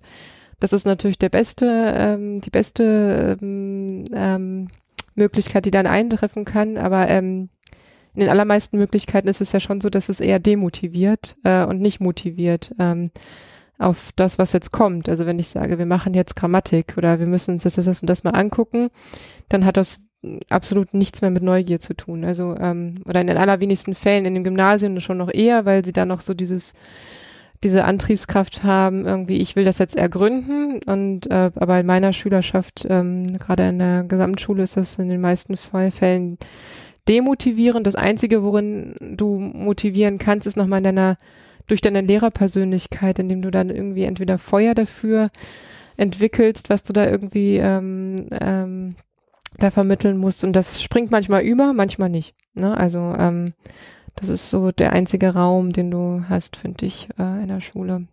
Ansonsten gibt's da wenig Raum für Neugier. Also die, die Unterrichtsform, die Unterrichtsorganisation ähm, bietet dafür keinen Raum. Ähm, ich habe mir noch mal einen Punkt, also du hast ja gerade gesagt, du warst desillusioniert und, und hast dir andere Dinge gewünscht. Äh, ich bin noch mal auf eine Sache, auf die du mich aufmerksam gemacht hast, eine Initiative, die ist ja mittlerweile unter, ich glaube, sind es Lehrer, Lehrkräfte, die es gestartet haben, Schule muss anders. Mhm. Also dass da jetzt sich in gewisser Weise ja auch ein weiß ich nicht, ob man das jetzt Protest, kann man das Protest nennen irgendwie? also Protest, Protest, ja. also ja. dass das mhm aus sozusagen aus, aus eurer Mitte halt ja eigentlich ein Wunsch kommt, das zu verändern. Kannst du mhm. ein bisschen was zu, zu, zu Schule muss anders, was da eigentlich mhm. so dahinter steckt, was da eigentlich so die Wünsche und Ziele und Forderungen sind? Mhm. Also Schule muss anders ist aus der Lehrer, also Philipp, der das mitbegründet hat, war selber Lehrer an der Schule in Kreuzberg und hat dann gekündigt, weil er gemerkt hat, er möchte nicht mehr ähm, Verwalter von Missständen sein, so hat er es mal ausgedrückt. Und äh, das ist das, wohin es sich ja gerade so hinentwickelt hat. Also wir unterrichten wahrscheinlich maximal, also vielleicht so 50 Prozent nur noch unserer Zeit ist das, was, was auf Unterrichten noch äh, geht und der Rest ist halt irgendwie Verwaltung und allerlei anderer Kram und und ähm, daraus heraus hat er halt gekündigt und hat gesagt, wir brauchen Folgendes, wir brauchen mehr Zeit für Beziehung. Also Beziehungsarbeit muss gestärkt werden, dafür muss Raum geschaffen werden. Wir brauchen echte Teilhabe der Schülerinnen und Schüler ähm, an, an den Prozessen, die da in der Schule äh, vor sich gehen. Wir brauchen multifunk also multiprofessionelle Teams an den Schulen, also nicht allein Schüler, äh, LehrerInnen, die, wir können das einfach nicht mehr auffangen im Prinzip. Also was da im Prinzip an, an, an ähm, Forderungen an uns herangetragen werden, die können wir nicht alleine halten. Und ähm, also da bräuchte es mehr Psychologen, es bräuchte auch, wenn man die Schule ganz anders denken würde, bräuchte es einfach auch Leute aus anderen Bereichen des Lebens, die da mitmachen. Und das sind so die drei Hauptforderungen, die er stellt. oder die wir stellen und ähm, aus und diese Forderungen wurden jetzt halt auch gerade im Hinblick auf ähm, ja die Programme, die die Parteiprogramme, die äh, Koalitionsverträge, das wurde da wurde halt irgendwie viel drauf auch ähm, Druck ausgeübt, dass diese Dinge auch wirklich da Eingang finden. Ähm, in Berlin jetzt, in Berlin, weil wir ja, bundeslandmäßig ja. wieder mit seinen Besonderheiten mhm. oder gibt es das auch woanders? Diese also es äh, ist schon so, dass in anderen Bundesländern ähm, Schule muss anders auch ähm, hier und da irgendwo aufkeimt, aber es ist in Berlin am best bisher organisiert und wir sind irgendwie tiefer drin. Ja. Und wir haben und nicht nur Lehrer, sondern wir haben auch SchülerInnen, wir haben auch Lehrer, äh, Eltern, ähm, die, äh, die Teil dieser Bewegung sind, diese, dieser Initiative und äh, ErzieherInnen und Pädagogen, die nicht gleich Lehrer sind, ja. Und du hast gesagt, da wurde Druck ausgeübt. Ist davon jetzt was in, also wir haben jetzt eine relativ frische neue Regierung hier mhm. in Berlin. Ist da jetzt was reingewandert in die Koalitionsverträge? Na, die multiprofessionellen Teams wurden äh, erwähnt. Erwähnt. ja, ähm, ähm, es, es ist viel nicht ähm, detailliert aus äh, formuliert, also nicht detailliert genug ausformuliert, als dass man sagen könnte, irgendwie, da kann man sie jetzt irgendwie die Regierung drauf festnageln, ob sie das jetzt irgendwie einhalten oder nicht.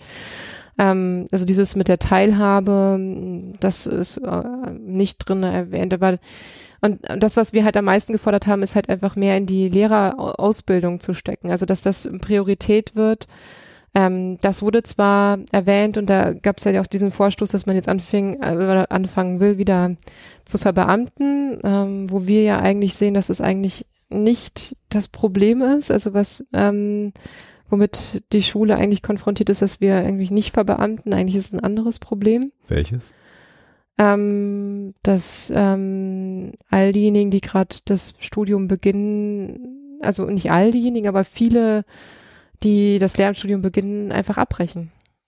Weil sie überfordert sind von dem, was da mhm. auf sie niederprasselt und, und wie sie da reingeschubst werden. Ja, also es gibt, Vorbereitung. es gibt so, es gab schon ganz viele Fragen dahingehend irgendwie, inwiefern, wie viele, wie viele Lehramtabsolventen haben wir denn am Ende des Jahres? Und es gab einfach keine eindeutigen Zahlen. Das einzige Bundesland, was darüber Statistik oder dazu eine Statistik geführt hat und, äh, oder nicht, das war eine Studie.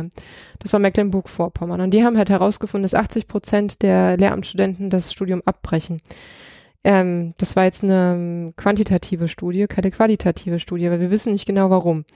Das einzige ist, was man sich halt irgendwie, womit man es sich erklären kann, ist einfach, dass es äh, kein besonders attraktiver Job mehr ist. Hm.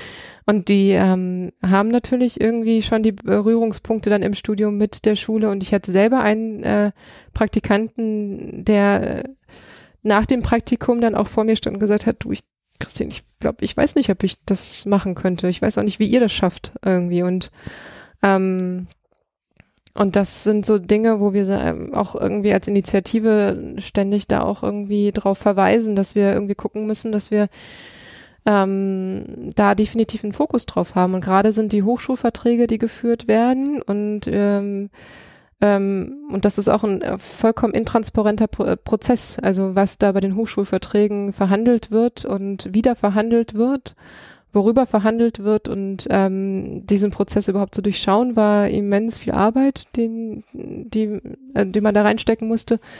Und ähm, jetzt dann sozusagen äh, Druck auszuüben auf die Leute, die da sozusagen bei diesen Verträgen dabei sind, das ist jetzt Teil ähm, der Initiative, wo wir hingehen wollen und sagen, ähm, Leute, passt mal auf, wir brauchen, wir brauchen einfach die und die Anzahl an Lehrern pro Jahr, damit das System hier nicht ähm, in ein paar Jahren komplett gegen die Wand fährt. Und momentan, wenn es so weitergeht, sieht es ganz danach aus. Also es ist jetzt schon seit diesem, nee, seit dem letzten Jahr kam die Schulleitung unserer Schule auf uns Kollegium zu und meinte, sie hätte das in ihrem Leben noch nie gehabt, aber sie hat tatsächlich eine Phase gehabt, wo nicht eine einzige Bewerbung auf dem Tisch lag. Ähm, und ähm, momentan ist es so, dass im Kollegium auch immer mehr ähm, KollegInnen ähm, auch ähm, auch sich einfach so offen zeigen, dass sie sagen, irgendwie, ich ähm, weiß nicht mehr, ob ich diesen Job weitermachen möchte und ähm, nicht vielleicht doch was anderes mache. Sollte, um gesund zu bleiben. So. Ja, gesund bleiben. Ich, ich mhm. habe den Punkt hier drauf. Ich wollte es eigentlich erst, aber das mhm. ist eigentlich irgendwie jetzt mal, wir befinden uns im zweiten Jahr der Pandemie mhm. und äh, also jeder, ob man jetzt irgendwie Kinder hat oder keine Kinder gerade hat und Lehrerin ist oder nicht Lehrerin, ich glaube, alle bekommen mit, dass das halt irgendwie gerade die, die, die Schule ein Bereich in unserer Gesellschaft ist, wo die absolute Härte dieser Pandemie mal so voll zuschlägt mit, mit allen drum und dran mhm. und auf alle niederprasselt. Äh, ist das jetzt irgendwie da halt auch nochmal so, so ein zusätzlicher Katalysator. Ich glaube, es war jetzt alles andere als gut davor, aber äh, sind da jetzt halt nochmal so richtig noch mehr Wunden aufgeplatzt und noch Dinge schlimmer geworden, wo man halt einfach so, mein, meine Wahrnehmung von draußen, mein Kind ist aus der Schule raus. Ich habe das jetzt, äh, also zum Glück ist sie gerade da so rausgerutscht noch, ja, aber ich, ich stelle mir jetzt einen Horror vor für alle Beteiligten, äh, wie da halt äh, ja auf dem Rücken aller äh, also so, so, ich habe das Gefühl, es ist so eine Scheißegal, was da so ist. Also so, es fühlt sich so an von mhm. außen, als ob man so, so denkt, so Kack auf die da irgendwie, lass mal irgendwie, also da wird, da wird mal irgendwie geredet und ja. dann mal so ein paar äh, äh, ja, ja, wir, wir, wir, wir schaffen da irgendwas an und dann wird aber doch nichts gemacht. Ja, du sprichst ja was total Interessantes an. Ich bin jetzt letztens auf einen Artikel gestoßen von ähm, Professor Tenor. Das ist ein äh, Erziehungswissenschaftler hier von der Humboldt-Uni in ähm, Berlin. Ähm, der hat irgendwie historische Erziehungswissenschaft zum Schwerpunkt. Und äh, der hat dazu gesagt, dass es tatsächlich so ist, was du gerade so als Punkt genannt hast, ist irgendwie, es, es gibt absolut keine Standards mehr. Also wir sind gerade in einer Situation, wo keiner genau weiß, wie Schule laufen müsste in einer Pandemiesituation und irgendwie versuchen alle da irgendwie durchzukommen und ähm, die Standards fehlen halt auf allen möglichen Ebenen. Also was Medienkompetenz betrifft, irgendwie bei den Schülern, bei den Lehrern und ähm, und diese Standards müssen halt erstmal gesetzt werden, als dass man dann so, das ist tatsächlich etwas, was jetzt diese Generation, was, worüber, worum man sie betrügt eigentlich, ne? Also wenn man sagt irgendwie, wir setzen gerade keinerlei Standards, wir machen uns gerade keine Gedanken darüber, was, ähm, was jetzt hier laufen könnte, wie es hier laufen könnte und ähm, ja, und äh, diese Kinder sind tatsächlich die Leidtragenden ähm, aus dem Ganzen, weil sie natürlich dann die Schule verlassen ähm, mit weniger Kompetenzen, mit weniger Fähigkeit, mit weniger Wissen, wie auch immer. Und ähm, ja, interessanterweise gibt Und er. Gleichzeitig verheizt man dabei die Lehrer noch mit. Also wenn ich das ja, höre von dir, ja. sagst, okay, ich weiß nicht, ob ich das noch machen kann, ja. ich schmeiß hin, keiner will sich dafür bewerben. Also klar, wenn ich jetzt irgendwie so sehe, was in den äh, Nachrichten man liest über äh, äh, Lehrer und Schule, dann ist man so, will ich irgendwie dahin? Ja. Nee, also das. Ja.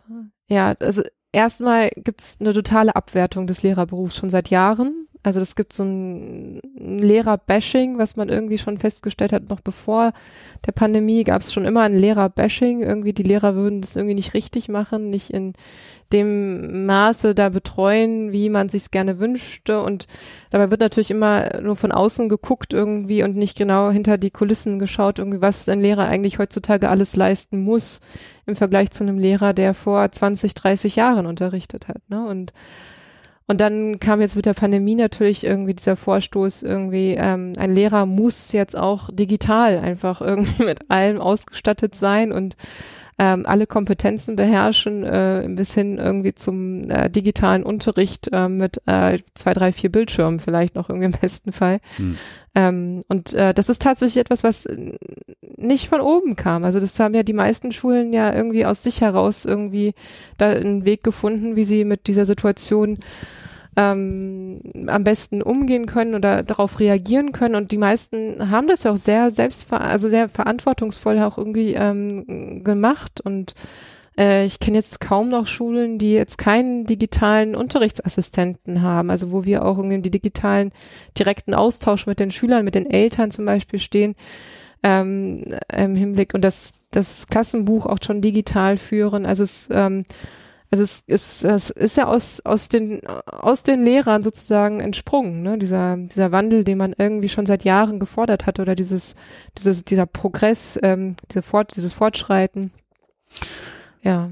Und das, das macht, machen wir halt noch nebenher, ne? Also, ähm, ja, und in meiner Wahrnehmung, also ne, ich komme aus dieser Digitalwelt, aber also so dieses Gefühl, Digitalisierung oft in so einer Wahrnehmung, naja, alle haben ein iPad und, und es gibt Internet, super Digitalisierung der Schule hat geklappt.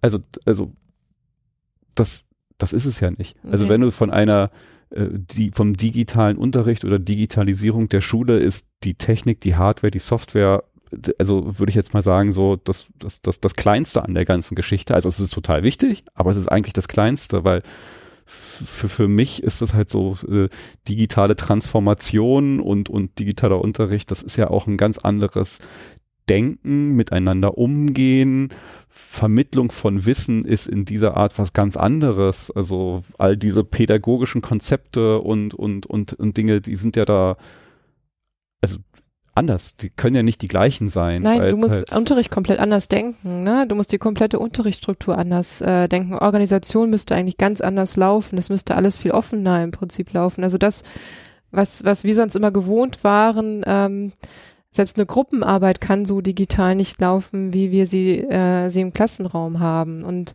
Gleichzeitig können wir auch nicht sagen, irgendwie die digital, dass die digitale Unterrichtsform ist jetzt die Form, die das alles jetzt übernimmt oder die das, also die jetzt äh, die Zukunft ähm, im Prinzip. Also das ist ja auch nicht Credo, ne? Also Credo ist ja eigentlich, dass wir das sozusagen irgendwie verknüpfen, ne? Irgendwie miteinander. Es kann ja. ja. auch nicht das mhm. sein. Du hast es vorhin ja gesagt, irgendwie so, was du ähm. noch tun kannst als Lehrkraft, ist ja diese dich selber da reinschmeißen und als Mensch diese Beziehungsaufbau, Beziehung, das ist auch der, eine dieser Forderungen von Studium ist anders, also all das kann ja nur in begrenztester Form auf dem digitalen Wege. Also das mhm. muss auf einem Fundament aufbauen, was halt äh, vorher schon in persönlichen Umgang miteinander geschaffen wurde. Also mhm. du bist dir dessen beraubt, des, des wichtigsten Tools, wenn ich das jetzt mal so mhm. mein Verständnis, was man als Lehrer noch eigenständig hat, meine Persönlichkeit da reinzubringen, diese mhm. persönliche Ebene, diese Beziehungsarbeit zu führen, da bist du der der größten Möglichkeiten beraubt worden mit dem Digitalen. Total, ja. Also du hast einfach absolut keinen Einblick mehr gehabt, irgendwie was mit den Schülern los war. Und das ist auch das, was ich als erstes wieder entdeckt habe, als wir die Schulen wieder geöffnet hatten und ich den eins zu eins Kontakt ja wieder hatte, dass ich dann irgendwie gemerkt habe, ah ja, okay, äh, ich nehme das Kind einzeln mal raus, äh, da wo es mal möglich war und äh, guck mal hinter die Kulissen. Und das hat dann häufig dann auch diesen entscheidenden Punkt, äh, Wendepunkt gebracht in, in der, äh, in dem Lernen, in der Lernsituation für diese eine Stunde. Ne? Also da, das äh, definitiv. Also ja. was, was, also in deiner Erfahrung jetzt, die du jetzt in dieser Harakiri-Zwangsdigitalisierung, würde ich es jetzt mal vielleicht nennen, äh, mit, mit der Pandemie, gibt es da schon so Erkenntnisse und, und Wünsche und Forderungen heraus, wo du sagst, okay, wenn wir jetzt diesen Pfad der Digitalisierung weitergehen, dann muss aber eigentlich das passieren, wir bräuchten das und sowas muss sich ändern, um das halt auch erfolgreich machen zu können mhm. oder, oder wirklich Schule auf diesem Pfad weiterzuentwickeln? Ich finde gar nicht, dass wir den Fokus auf Digitalisierung legen sollten, sondern ich finde, wir sollten unseren Fokus darauf legen, wie wir die Schule einfach nochmal anders als ähm, ja, Anstalt vielleicht denken. Also so werden wir gerade behandelt. Also das, da stimme ich dann auch Tenor, Tenor gerade zu. Die KMK, die Kultusministerkonferenz, die behandelt uns immer noch als Anstalt, die man von oben irgendwie kontrollieren müsste. Mhm. Und wir müssen sozusagen die äh, Dinge, die äh, die KMK beschließt, irgendwie ausführen. Und dann wird das kontrolliert. Und wir werden kontrolliert und wir kontrollieren und geben diese Kontrolle sozusagen äh, weiter an unsere Schüler und wir kontrollieren die Schüler, dass die so performen, dass man uns dann im Prinzip uns ähm, also ähm, da kein Strick draus zieht. Und das, äh, finde ich, sollte sich komplett grundlegend ändern. Wir sollten einfach mehr Freiheiten bekommen für die freie Entfaltung, für diese Neugier, von der du am Anfang gesprochen ja. hast. Die kannst du in so einem System nicht entfalten, wo es einfach Vorgaben von oben gibt. Also ganz strikte und immer wieder neue Sachen, wo wir uns dann wieder als Schule mit befassen müssen und uns irgendwie gar nicht frei entfalten können und irgendwie den Kopf aufmachen können für, für ähm, eine offenere Form. Und es gibt ähm, schon Beispiele, wo das passiert ist. Zum Beispiel in ähm, Baden-Württemberg gab es eine Schule in einem Dorf, die hatte, also das ist ein 7000 Menschen ähm, Dorf gewesen und die standen tatsächlich vor der Schließung und ähm, die hatten das ganz normale System und ähm, haben ähm, sich dann bedroht gefühlt von dieser Schulschließung und das hat natürlich für viele Lehrer da bedeutet, irgendwie sie hätten dann ihren Arbeitsplatz äh, verlegen müssen und hätten vielleicht woanders hin ver, ähm, ähm, versetzt werden müssen. Und daraufhin hat dann der Lehrer, äh, der Schulleiter gesagt, so Leute, wir müssen das Ganze jetzt mal anpacken und irgendwie komplett neu denken. Wir müssen diesen Ort wieder attraktiv machen, diesen Schulort, diesen, dieses Dorf im Prinzip wieder attraktiv machen für junge Familien. Und sie haben diese Schule komplett auf den Kopf gestellt. Also sie haben ähm, Dinge, also das war natürlich einfach auch ein immenser Prozess. Sie mussten da durch das Schulgesetz, sie mussten sich da Schlupflöcher suchen. Also sie haben diese Notengebung komplett ausgesetzt mhm. bis äh, bis zu einem gewissen Schuljahr ähm, und haben dann ein komplett anderes System ähm, äh, implementiert, wie man äh, bewertet, äh, wie die Schulorganisation, weil er meint halt auch, also der Schulleiter in einem Interview, dass ähm, nirgendwo geschrieben oder festgeschrieben steht, dass Schule in einem Schulort, also in einer Schule als Gebäude ähm, stattfinden muss. Und daraus haben sie halt diesen, diesen Lernort noch weiter öffnen können. Also sie haben diese Schule zu einem Ort des, dieses, dieses Dorfes auch gemacht. Ne? Also dieses Dorf ist mit Teil dieser, dieser, dieser Schule geworden und diese Schüler dürfen ähm, sich frei bewegen und äh, ähm, Fällt mir irgendwie so ein Gedanke ja. ein, kennst du diesen Spruch, it takes a village to raise a ah, kid? Ja. Also ja, so. Genau, genau, das ist es das, was sie sozusagen äh, realisiert haben. Und ähm, und da ähm, gibt es auch weniger Vandalismus, weil die Schule, Schüler beteiligt worden sind an der Raumgestaltung dieser neuen Schule. Also es wurden Architekten mit reingenommen und ähm, diese Schule wurde komplett anders gedacht, irgendwie in ihren Räumlichkeiten, ähm, in ihren Ruck Rückzugsmöglichkeiten, wo man irgendwie ähm, arbeiten kann.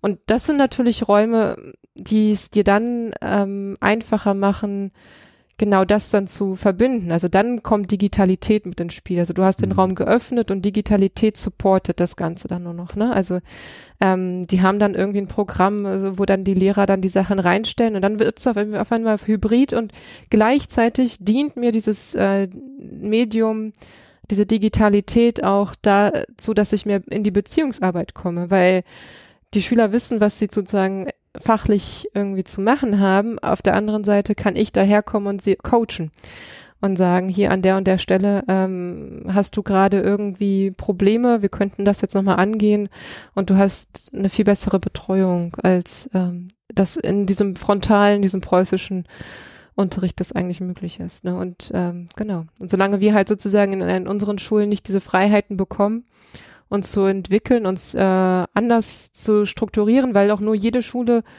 für sich bewerten kann, wo sind denn die Kinder, die wir abhängen? Was ist denn das Profil dieser Kinder und wie müssten wir uns verändern, damit wir auf dieses Profil ähm, antworten können oder denen irgendwie das im Prinzip bieten können, was sie wollen oder was sie brauchen. Ich habe mir hier irgendwie mhm. nochmal so einen, so einen Satz irgendwie in meiner Vorrecherche aufgeschrieben, den ich sehr prägend fand. Irgendwie die einen unterrichten Kinder, die anderen unterrichten Fächer. Ja. also Mhm. Dieses Prinzip überhaupt mal so den, den Mensch wieder mehr in den Mittelpunkt zu rücken und halt auch, also wenn man mal so in diese Zukunft guckt, irgendwie auf die ja Schule vorbereiten soll. Ähm, Zukunft ist so ein bewegliches Ziel geworden, wenn ich das jetzt mal so nennen darf. Also wenn man die preußische Schulsystem, wo relativ klar ist, irgendwie so, naja, wir brauchen Soldaten, wir Bauern und ne, eben mhm. benannt. Es war relativ klar und das war halt klar, also das konnten die vorhersagen, bis in eine äh, weite Zukunft war das relativ klar, das werden wir immer brauchen oder mhm. sehr lange. Aber wir leben in einer Zeit, wo man ja, also der Horizont, in dem man irgendwas sicher vorhersagen kann, schrumpft in eine Zeitphase, die, weiß ich nicht, irgendwie ge gefühlt von hier bis zur nächsten Woche irgendwie mhm. reicht.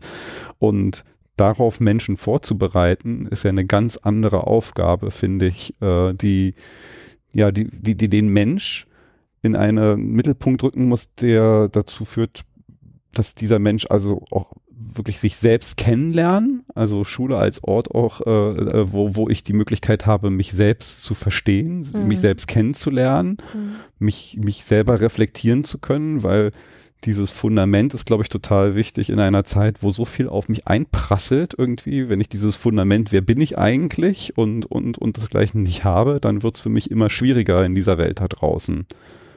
Und ähm, also das ist so meine Vorstellung, was halt Schule leisten muss. Und naja, jetzt vielleicht auch so die Frage, so wie viel von dem kann es im Moment gerade? Könnt ihr da eigentlich gerade tun? Und was, was müsste es eigentlich noch? Du hast so ein paar Sachen gesagt, das, das fühlt sich schon so danach an, ne? diese Räume und all das, dass sowas mehr der Raum sein kann, wo das eher möglich ist. Also ich sehe da mehrere Wege. Zum einen, also tatsächlich die Schüler mit in die Verantwortung zu nehmen, also für das, für diesen Lernraum, für diesen Lernort ähm, dass sie sozusagen erstmal begreifen, ah, ich habe hier Teilhabe, ne? Also ich werde hier wahrgenommen und ich, ich bin Teil dieses Entscheidungsprozesses. Mich nimmt man als Persönlichkeit, als, als, als Individuum hier wahr, weil vielfach habe ich das Gefühl, dass Schüler überhaupt gar nicht so als einzelne Persönlichkeiten sich da in dieser Klasse, in dieser Masse auch so sehen, sondern einfach wirklich untergehen, untergehen wollen oder wie auch immer. Ne? Also es gibt ja unterschiedliche Motive. Ähm, und das andere ist, ähm, wir haben, wir haben ja einfach ähm, viele, also gerade an der, an der Gesamtschule, an der ISS ist es so, dass viele ja auch es einfach nicht geschafft haben, aus irgendeinem Grund an eine, an, ans Gymnasium zu kommen, wie wir es gerade irgendwie in Berlin haben. Und die haben ähm, ein besonderes Bedürfnis ja auch nochmal ähm, ja auch gecoacht zu werden, glaube ich, ne? Also gecoacht zu werden in der Hinsicht, dass man nochmal an ihrem Selbstwertgefühl arbeitet und ähm, und da sehe ich tatsächlich diese multi multiprofessionellen Teams, die wir auch als Schule muss anders irgendwie auch fordern, auch als ein Tool, ne, dass man sagt irgendwie, wir haben jetzt ähm, ja auch Schulpsychologen, wohin, wobei ich auch Schulpsychologen irgendwie als eine Institution in Schule auch als etwas sehr Fragwürdiges irgendwie ansehe, aber ähm, wir haben da Tools, denen zu begegnen. Also diese anderen Bedürfnisse, also da, da, wo es im Prinzip beim Lernen stockt, ähm, darauf einzugehen. Ne? Also dass ich dann das erkenne, ah ja, da ist gerade ein Problem, was das Kind, ähm, wo das Kind nicht weiterkommt, einfach in der Persönlichkeitsentwicklung, in der Entwicklung, in der Lernentwicklung und ich kann darauf adäquat antworten. Ne? Also ich brauche da einfach diese Teams, ich brauche diese Professionalität, die ich in diesem Kollegium dann auf die ich sofort verweisen könnte oder wo ich dann mir diese Leute mhm. heranziehen könnte. Das wäre definitiv etwas, was ähm, und dafür bräuchte es auch Raum, also Raum und Zeit, also dass man auch sagt, irgendwie, ich habe jetzt nicht eine Stundentafel, wo ich dann irgendwie in einer, in 45 Minuten das und das abarbeiten muss und das auch noch dokumentieren muss, dass ich das gemacht habe, sondern es geht um mehr als nur meine Inhalte dazu vermittelt, sondern ich kann da tatsächlich mich auch noch, mir noch auf die Agenda schreiben als Lehrer. Ich habe in der und der Stunde ähm, Schüler in XY irgendwie geholfen in der Lernblockade. Ne? Irgendwie, das wäre total toll, wenn man das schaffen würde. Zeit, die ist ja so ein, finde ich, auch ein spannender Aspekt, den du jetzt gerade aus deiner Lehrerin-Perspektive angesprochen hast, die Zeit, die du eigentlich bräuchtest, aber wir haben ja, ich weiß gar nicht, jetzt ist, glaube ich, so ein bisschen im Umkehrbegriff, aber wir haben ja Zeit auch komprimiert für Schüler, indem wir halt alleine sowas gemacht haben, äh, von 13 Jahren auf 12 Jahre zu gehen und überhaupt für Schule so kompensiert in so einer kurzen Zeit so viel versucht reinzudrücken, wo ich eigentlich denke, so, warum? Also wir werden immer älter, äh, da stehen halt irgendwie dann nachher 40, 50, 60, 70 Jahre Arbeiten vor mir. Äh, ja, warum, warum muss man halt irgendwie das da so komprimieren, diese, diese Phase, die so wichtig ist, eigentlich Grundlagen zu schaffen? Ja, ich sehe da eigentlich auch nur wirtschaftliche Interessen hinter, dass man möglichst viel Leute relativ schnell ins Berufsleben entlässt und äh, aber ist das nicht eine Milchmädchenrechnung eigentlich? Also eigentlich ist doch wahrscheinlich, keine Ahnung, ich könnte mir vorstellen, dass es da wahrscheinlich äh, schlaue Studien auch zu gibt, die bestimmt schon beleuchtet haben, dass äh, jedes investierte Jahr da oder oder äh, in Schule am hinten raus irgendwie viel mehr wirtschaftlichen Total und wir, wir, wir kennen das gerade als Nation auch, ne? Also wir, was haben wir überhaupt als als Nation irgendwie noch groß äh, zu bieten? Wir haben ja keinerlei Ressourcen. Wir, wir sind eine Wissensgesellschaft. Richtig, wir, wir das, müssen doch ganz anders. Und genau, da wird nicht rein investiert. Und das ist das Paradoxe, was gerade passiert. Also ähm, dass man nicht erkennt, dass man eigentlich in der Hinsicht irgendwie, ähm, dass das das Investitionsziel jetzt wäre eigentlich, ne? Also statt irgendwie äh, nochmal zu gucken, äh, welche großen Gesellschaften und sowas mir nochmal unterstützt. Also dass man da wirklich guckt, irgendwie, wie kriegt man ähm, das Land, wie wird das, wie bleibt es zukunftsfähig und äh, und da auf der auf der wirtschaftlichen Ebene auch äh, wettbewerbsfähig. Also so, äh, wir berauben uns unserer eigenen Grundlage, finde ich, wenn wir das jetzt irgendwie ähm, nicht mehr weiter verfolgen. Ja, vor allen Dingen, wenn man halt, also wir, wir, wir reden von einer alternden Gesellschaft, also mhm. Jugend und junge Menschen, die nachkommen, ist sowieso eine, wenn wir jetzt mal in diesen Wirtschaftssprech bleiben, knappe Ressource, so grausam sich irgendwie diese Vokabular anhört, aber am Ende, wenn man es kalt wirtschaftlich betrachtet, ist es so. Und, und die so also mit Füßen zu treten, äh, äh, ist ja schon schon schon fast nett beformuliert, finde ich. Irgendwie ist doch, äh, es ist Harakiri. Es, es geht nicht in meinem Kopf ein, wie wir halt unsere Zukunft, also nicht, ja, un, unser aller Zukunft verspielen. Mhm. Ich habe gerade vorhin noch so einen Gedanken habt, weil du meintest so, so äh, äh, Teilhabe ähm, den, den, den, den Schülern und Kindern geben. Ich fragte mich gerade, ob jetzt vielleicht solche, äh, und weil sie auch das teilweise einfordern, ob sowas wie Fridays for Future natürlich vielleicht aus einer anderen Motivation kam, aber ob das vielleicht auch einer dieser, dieser Schritte schon ist, von, von Schülern sich diesen, diesen Raum wieder selbst zu nehmen, zu sagen so, ey, dass wir gestalten uns den und wir nehmen uns jetzt einfach hier heraus, irgendwie äh, damit umzugehen und unsere Zukunft zu formen und zu sagen, scheiß auf Freitag Schule irgendwie so, hier gibt's was anderes Wichtiges, was wir gestalten müssen. Mhm. Ja, ist definitiv. So ja, definitiv bei einer Gruppe der Schüler, aber es gibt auch viele Schüler, die tatsächlich sehr diese Passivität auch gelernt haben, die wir denen auch die ganze Zeit eingetrichtert haben. Ihr setzt euch dahin und wir ähm, kippen euch das Wissen in die Köpfe, die ihr bräuchtet. Und ähm, sie aus dieser, und das ist tatsächlich etwas, was ich auch sehr kritisch sehe und sehr als eine Art großes Risiko für unsere demokratische Gesellschaft ist, dass wir gerade eine Generation oder mehrere Generationen gerade in Klassen, die ähm, richtige Teilhabe nicht mehr gelernt haben. Und das, was man da eigentlich fordert, ist ja politische Partizipation auch irgendwie in diesem, in diesem Land, in dieser Nation. Und ähm, dass das einfach nicht erlernt ist auf der kleinsten Ebene. Also sie wissen vielfach nicht, was überhaupt Demokratie überhaupt äh, einfach bedeutet. Also hm. woran man Demokratie auch ähm, ähm, festmacht und ähm, dass man das sozusagen wieder zu einem lebendigen Teil der Schule macht, ne? also dass man sie wirklich teilhaben lässt, dass man sie mitentscheiden lässt, das ist enorm wichtig für das System einfach. Also ich glaube, diese Dinge, die gerade politisch äh, da sich zeigen, sind auch hausgemacht. ja. Ja. Hm. Puh, ähm ich, ich äh, scroll jetzt hier gerade mal durch meine äh, Themen, aber äh, wir, wir sind echt schon über eine ganze Menge äh, Dinge.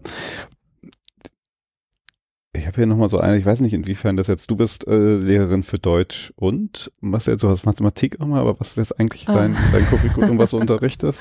Also, hier in Berlin darf ich kein Pädagogik unterrichten als Unterrichtsfach in den allgemeinen Schulen. Ähm, deswegen unterrichte ich gerade Englisch und Deutsch und äh, als Neigungsfach habe ich noch Ethik. Ja.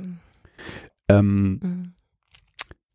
Jetzt in, in, in dieser Welt äh, oder, oder, oder die, die Grundlagen, die man da erlernen muss, ähm, was siehst du da als die wichtigen Fächer? Man hat ja immer so auf, die, auf dem Schirm, so wenn es um Wirtschaft geht, so Mint, Mint, Mint, wir müssen jetzt hier irgendwie Mathematik und äh, Mathematik, Informatik, Naturwissenschaften, Technik, ist das mit? Mhm. Ja. Äh, was ich jetzt gar nicht absprechen will, dass die wichtig sind, äh, aber in dem Kontext, wo wir gerade jetzt so, so, so waren, äh, denke ich mal, braucht es da viel, viel mehr. Ähm, was siehst du so als die wichtigen Fächer, die eigentlich noch ein, ein viel zu äh, ähm, missachteteres Dasein führen oder die vielleicht viel mehr gefördert werden müssten? Ich finde, alle Fächer haben ihre große Berechtigung. Also wenn wir davon ausgehen, dass wir in den ersten Jahren ja allgemein bilden und das, was allgemeinbildend ähm, bedeutet, ist ja eigentlich, dass wir auch kulturell uns auch irgendwie, und das alles, alles das, was kulturell ähm, mit Kultur zu tun hat, hat ja auch ähm, was mit der äh, Herausbildung dieser Gesellschaft, also wie sie Gesellschaft, wie sie sich entwickelt hat, zu der, wo wir gerade sind, das zu verstehen und sich in diesem Kontext zu begreifen, äh, dass ich Teil dieser Gesellschaft bin und äh, durch die durch diesen und diesen Prozess gegangen ist. Das alles ist enorm wichtig eigentlich dafür, dass dass das System auch stabil bleibt. Also zum einen klar, den MINT-Fächer, die ähm, die dafür sorgen, dass wir irgendwie auf der Ebene ähm, ja Mathematik, Naturwissenschaften und Technik irgendwie da vorankommen, was natürlich auch irgendwie ähm, gerade sehr gefragt ist und gefordert ist. Aber ich glaube, alles andere zu vernachlässigen wäre genauso schlimm. Also ähm, ja, ich bin fast bin fast der Meinung, dass es fast eher der, ja, die Allgemeinbildung sogar noch vor dieser naturwissenschaftlichen Bildung, dass die eigentlich noch Vorrang hätte tatsächlich, weil ähm, die einfach die Grundsteine legt für dieses demokratische System. Hm. Ja. Jetzt ähm, ist vielleicht auch so eine Energiesache. Wir sind schon anderthalb Stunden dabei. ähm, äh, ich überlege jetzt gerade, also ich, äh, ist ein unermesslich großes Feld und wir werden sowieso, egal wie lange wir hier sitzen, glaube ich, irgendwie immer nur so an der Oberfläche äh, kratzen. Ja. Das Gefühl. Aber äh, ist für dich noch so irgendwie so ein Punkt, also das haben wir noch so gar nicht irgendwie gestriffen, ist aber total wichtig, wenn wir über Schule und Bildung reden. Ja, die Souveränität der einzelnen Schulen. Also das ist tatsächlich etwas, was ich gerade sehe als ein großes Thema. Man sollte eigentlich die Freiheit in die, in die Schulen wieder zurückgeben. Das, ähm, was ich schon auch angesprochen habe, dass eigentlich jede Schule für sich eigentlich äh, am besten weiß, ähm, was die Schülerschaft aus dem Kiez, ähm, die sich aus diesem Kiez generiert, ja mhm. eigentlich benötigt. Und dass es ein System ist, was ja auch organisch weiterhin bleibt. Also dass die Schülerschaft sich ja auch mitwandelt und verändert und dass man sich darauf sozusagen einstellen muss als auf das, was die KMK beschließt und irgendwie im Großen von uns verlangt. Und das ist tatsächlich etwas, ähm, was ähm, finanziell auch supportet werden müsste, eigentlich noch viel stärker. Also ich habe jetzt irgendwie auch gelesen, es war mir gar nicht bewusst, aber die Schulen kriegen gerade mal 500 Euro pro Jahr fürs Kollegium für die Fortbildung. What? Ja. 500? 500 fürs gesamte Kollegium, ja. Und ähm, also ich weiß, dass ich, also mhm. ich mache von der Arbeit auch hier und da mal irgendwie so Fortbildungskurse und, und gucke dann halt so rum, aber für 500 kannst du ja noch nicht mal einen Lehrer zu einem sinnvollen Lehrgang schicken. Also wir haben halt die Möglichkeiten, uns fortzubilden hier im Rahmen ähm, von Berlin. Also es gibt also andere, die sind kostenlos, diese Fortbildungsmöglichkeiten, aber wenn du das ganze Kollegium als Schule für einen Bereich sozusagen schulen wolltest, hast du halt echt wenig Ressourcen und das finde ich ähm, geht gar nicht gerade. Also ähm, da müsste es tatsächlich mehr geben und da müssten einfach ähm, ich, ich glaube, und da weiß ich gerade auch nicht, was es bedarf, ähm, irgendwie, ob, ob wir weiterhin einfach irgendwie von Leuten regiert werden, die einfach die Kontrolle nicht abgeben wollen, ja, also ähm, was sich dann halt irgendwie bis in die Schulen hineinzieht, dass man sagt, irgendwie wir, ähm, wir geben auch den Schulen und äh, unseren Bürgern einfach viel zu wenig ähm, Mitbestimmungsrecht. Ähm, also irgendwie fühlt sich das immer noch so an, als wollen die Großen immer noch irgendwie so, ein, so einen Hut darauf, darüber haben, irgendwie, ähm, ähm, was, was da so läuft und äh, alles noch kontrollieren wollen. Und ich glaube, das ist tatsächlich etwas, was was nicht mehr funktioniert und was eigentlich aufgebrochen werden müsste als äh, Kruste sozusagen, die über allem liegt.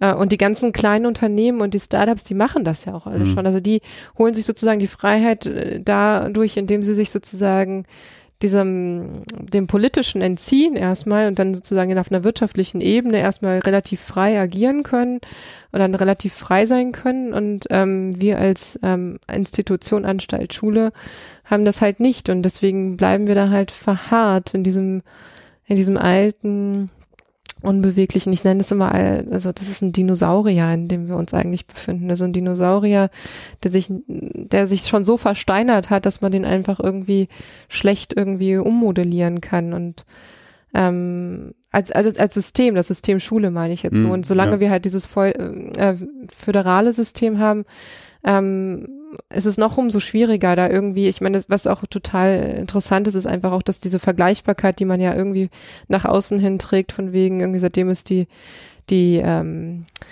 die Vergleichsarbeiten äh, gibt und das, das, das Standardisiert, also das äh, Vergleich, ähm, das Abitur, jetzt komme ich auch schon gerade in Ver Begriffs... Standardabitur? Heißt ja, nicht Standardabitur, das ist, oh, oh Gott. Auf jeden Fall okay, soll, soll das Ganze jetzt irgendwie vergleich, mehr vergleichbar werden und das ist es definitiv nicht, weil die einen äh, legen jetzt fest, fünf MINT-Fächer müssen im Abitur irgendwie im Prüf, äh, geprüft werden. Die anderen sagen, es kann auch Sport und Kunst sein. Also es ist absolut keine Vergleichbarkeit, die dadurch irgendwie sich eingestellt hat, was man nach außen hin aber suggeriert und irgendwie, also es, es passt alles vorne und hinten nicht, ähm, was da jetzt irgendwie äh, nach außen hin getragen wird und eigentlich, ähm, ja, ja. Hm. Also mehr Souveränität fände fänd ich gut und mehr mehr Freiheit, mehr, mehr, mehr Geld in die einzelnen, also generell Geld ins Schulsystem. Mhm. Es gibt ja so diesen Spruch, Krise als Chance. Total, ja. Siehst du das irgendwie, dass wir, also ich glaube, dass wir in einer Krise sind, kann man, ja. glaube ich. Äh, Noch nicht ganz. Ich würde sagen, in zwei Jahren sind wir definitiv in einer Krise, wenn es jetzt nicht weitergeht. Ähm, also man will gerade verbeamten und ähm, diese Verbeamtung wird aber uns die Lehrer nicht, äh, wird nicht mehr Lehrer, mehr, mehr Lehrämter in die, in die Unis äh, bringen und dann sehe ich tatsächlich in ein, zwei Jahren äh, die Krise noch viel größer werden nicht nur allein, dass wir gar keine Lehrer mehr bekommen, sondern auch, dass viele wahrscheinlich sagen, tschüss, AD, Schuldienst, ich mache nicht mehr weiter. Es gab eine Reihe von Leuten, die sich jetzt schon gegen, gegen dieses, diesen doch ja bequemen Beamtenstatus auch entschlossen haben. Und, und ich glaube, dann, dann wird es tatsächlich äh, noch dringender und drängender werden, dass, dass man dann diesen Laden dann neu strukturiert. Mhm.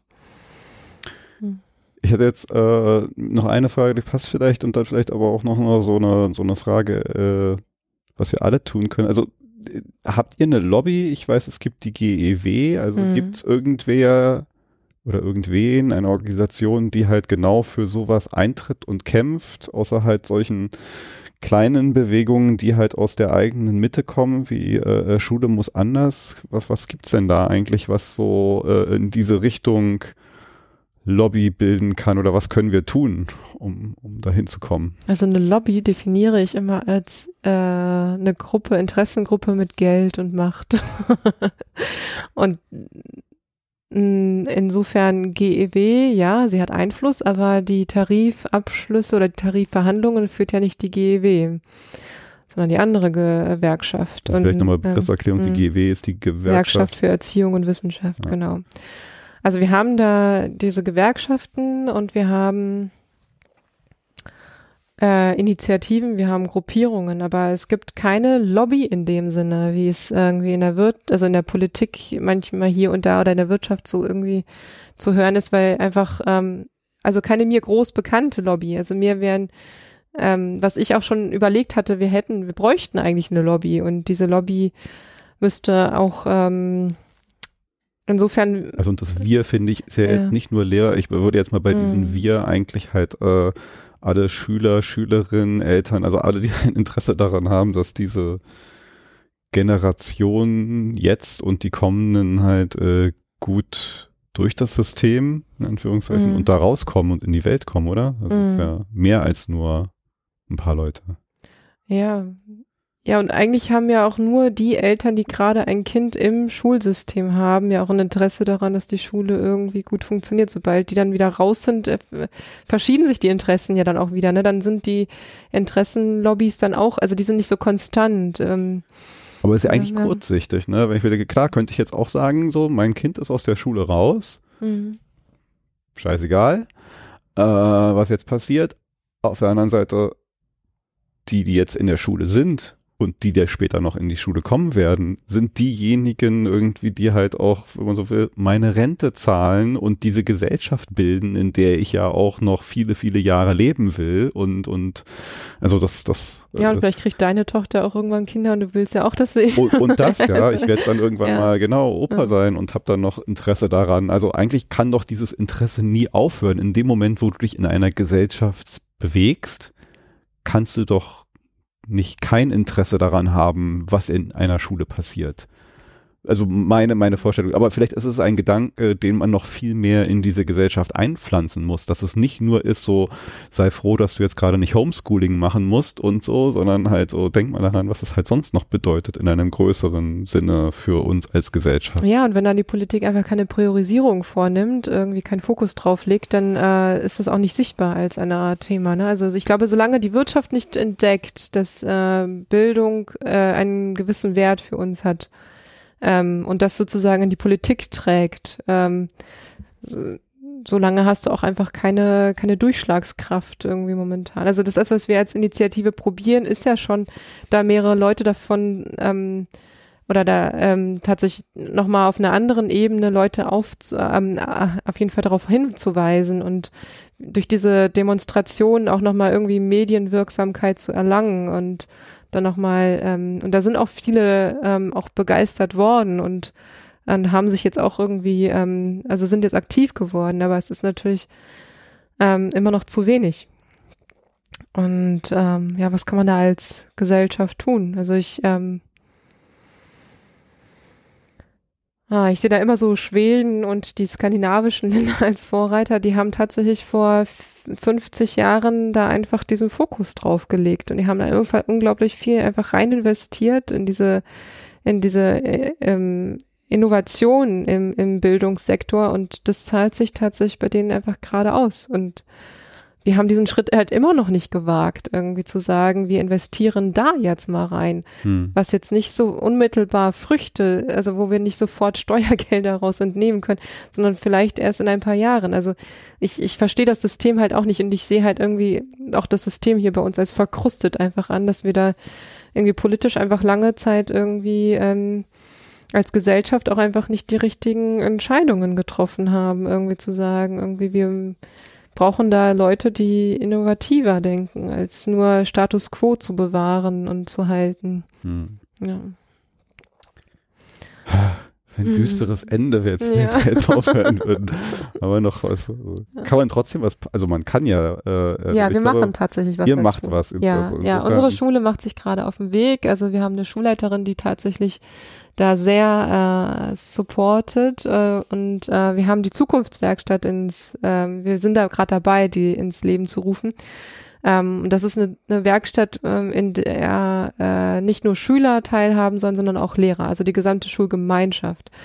Ähm, wo es dann halt darum geht, dass wir gucken, wir untersuchen unsere Schule, wir haben da Themen generiert, irgendwie die äh, gerade nicht so gut laufen und haben dann gesagt, okay, das und das könnte jetzt so und so laufen und es läuft soll tatsächlich mit, ähm, mit Methoden einhergehen, die gar nicht mal aus dem Schulsystem kommen und aus der, aus der, aus dem Bildungssektor, sondern ähm, da gibt's tatsächlich gerade so Ansätze aus der Wirtschaft wie das Design Thinking und mhm. dergleichen, also wo man einfach den Kopf jetzt mal so richtig aufmacht, richtig weit macht und dann guckt irgendwie, welchen Spielraum haben wir überhaupt als Schule? Also in diesem, in diesem Korsett, in dem wir uns befinden. Und diese diese Spielräume ähm, zu erfassen, das bedarf halt irgendwie mehrerer Leute, die dann irgendwie daran mit teilhaben und da sich damit auseinandersetzen. Und das ist tatsächlich etwas, was erstmal Visionen schafft. Das ist total schön. Also es hat gerade so eine extreme Dynamik erstmal angenommen, als wir das, erstmal, das erste Mal durchgeführt haben.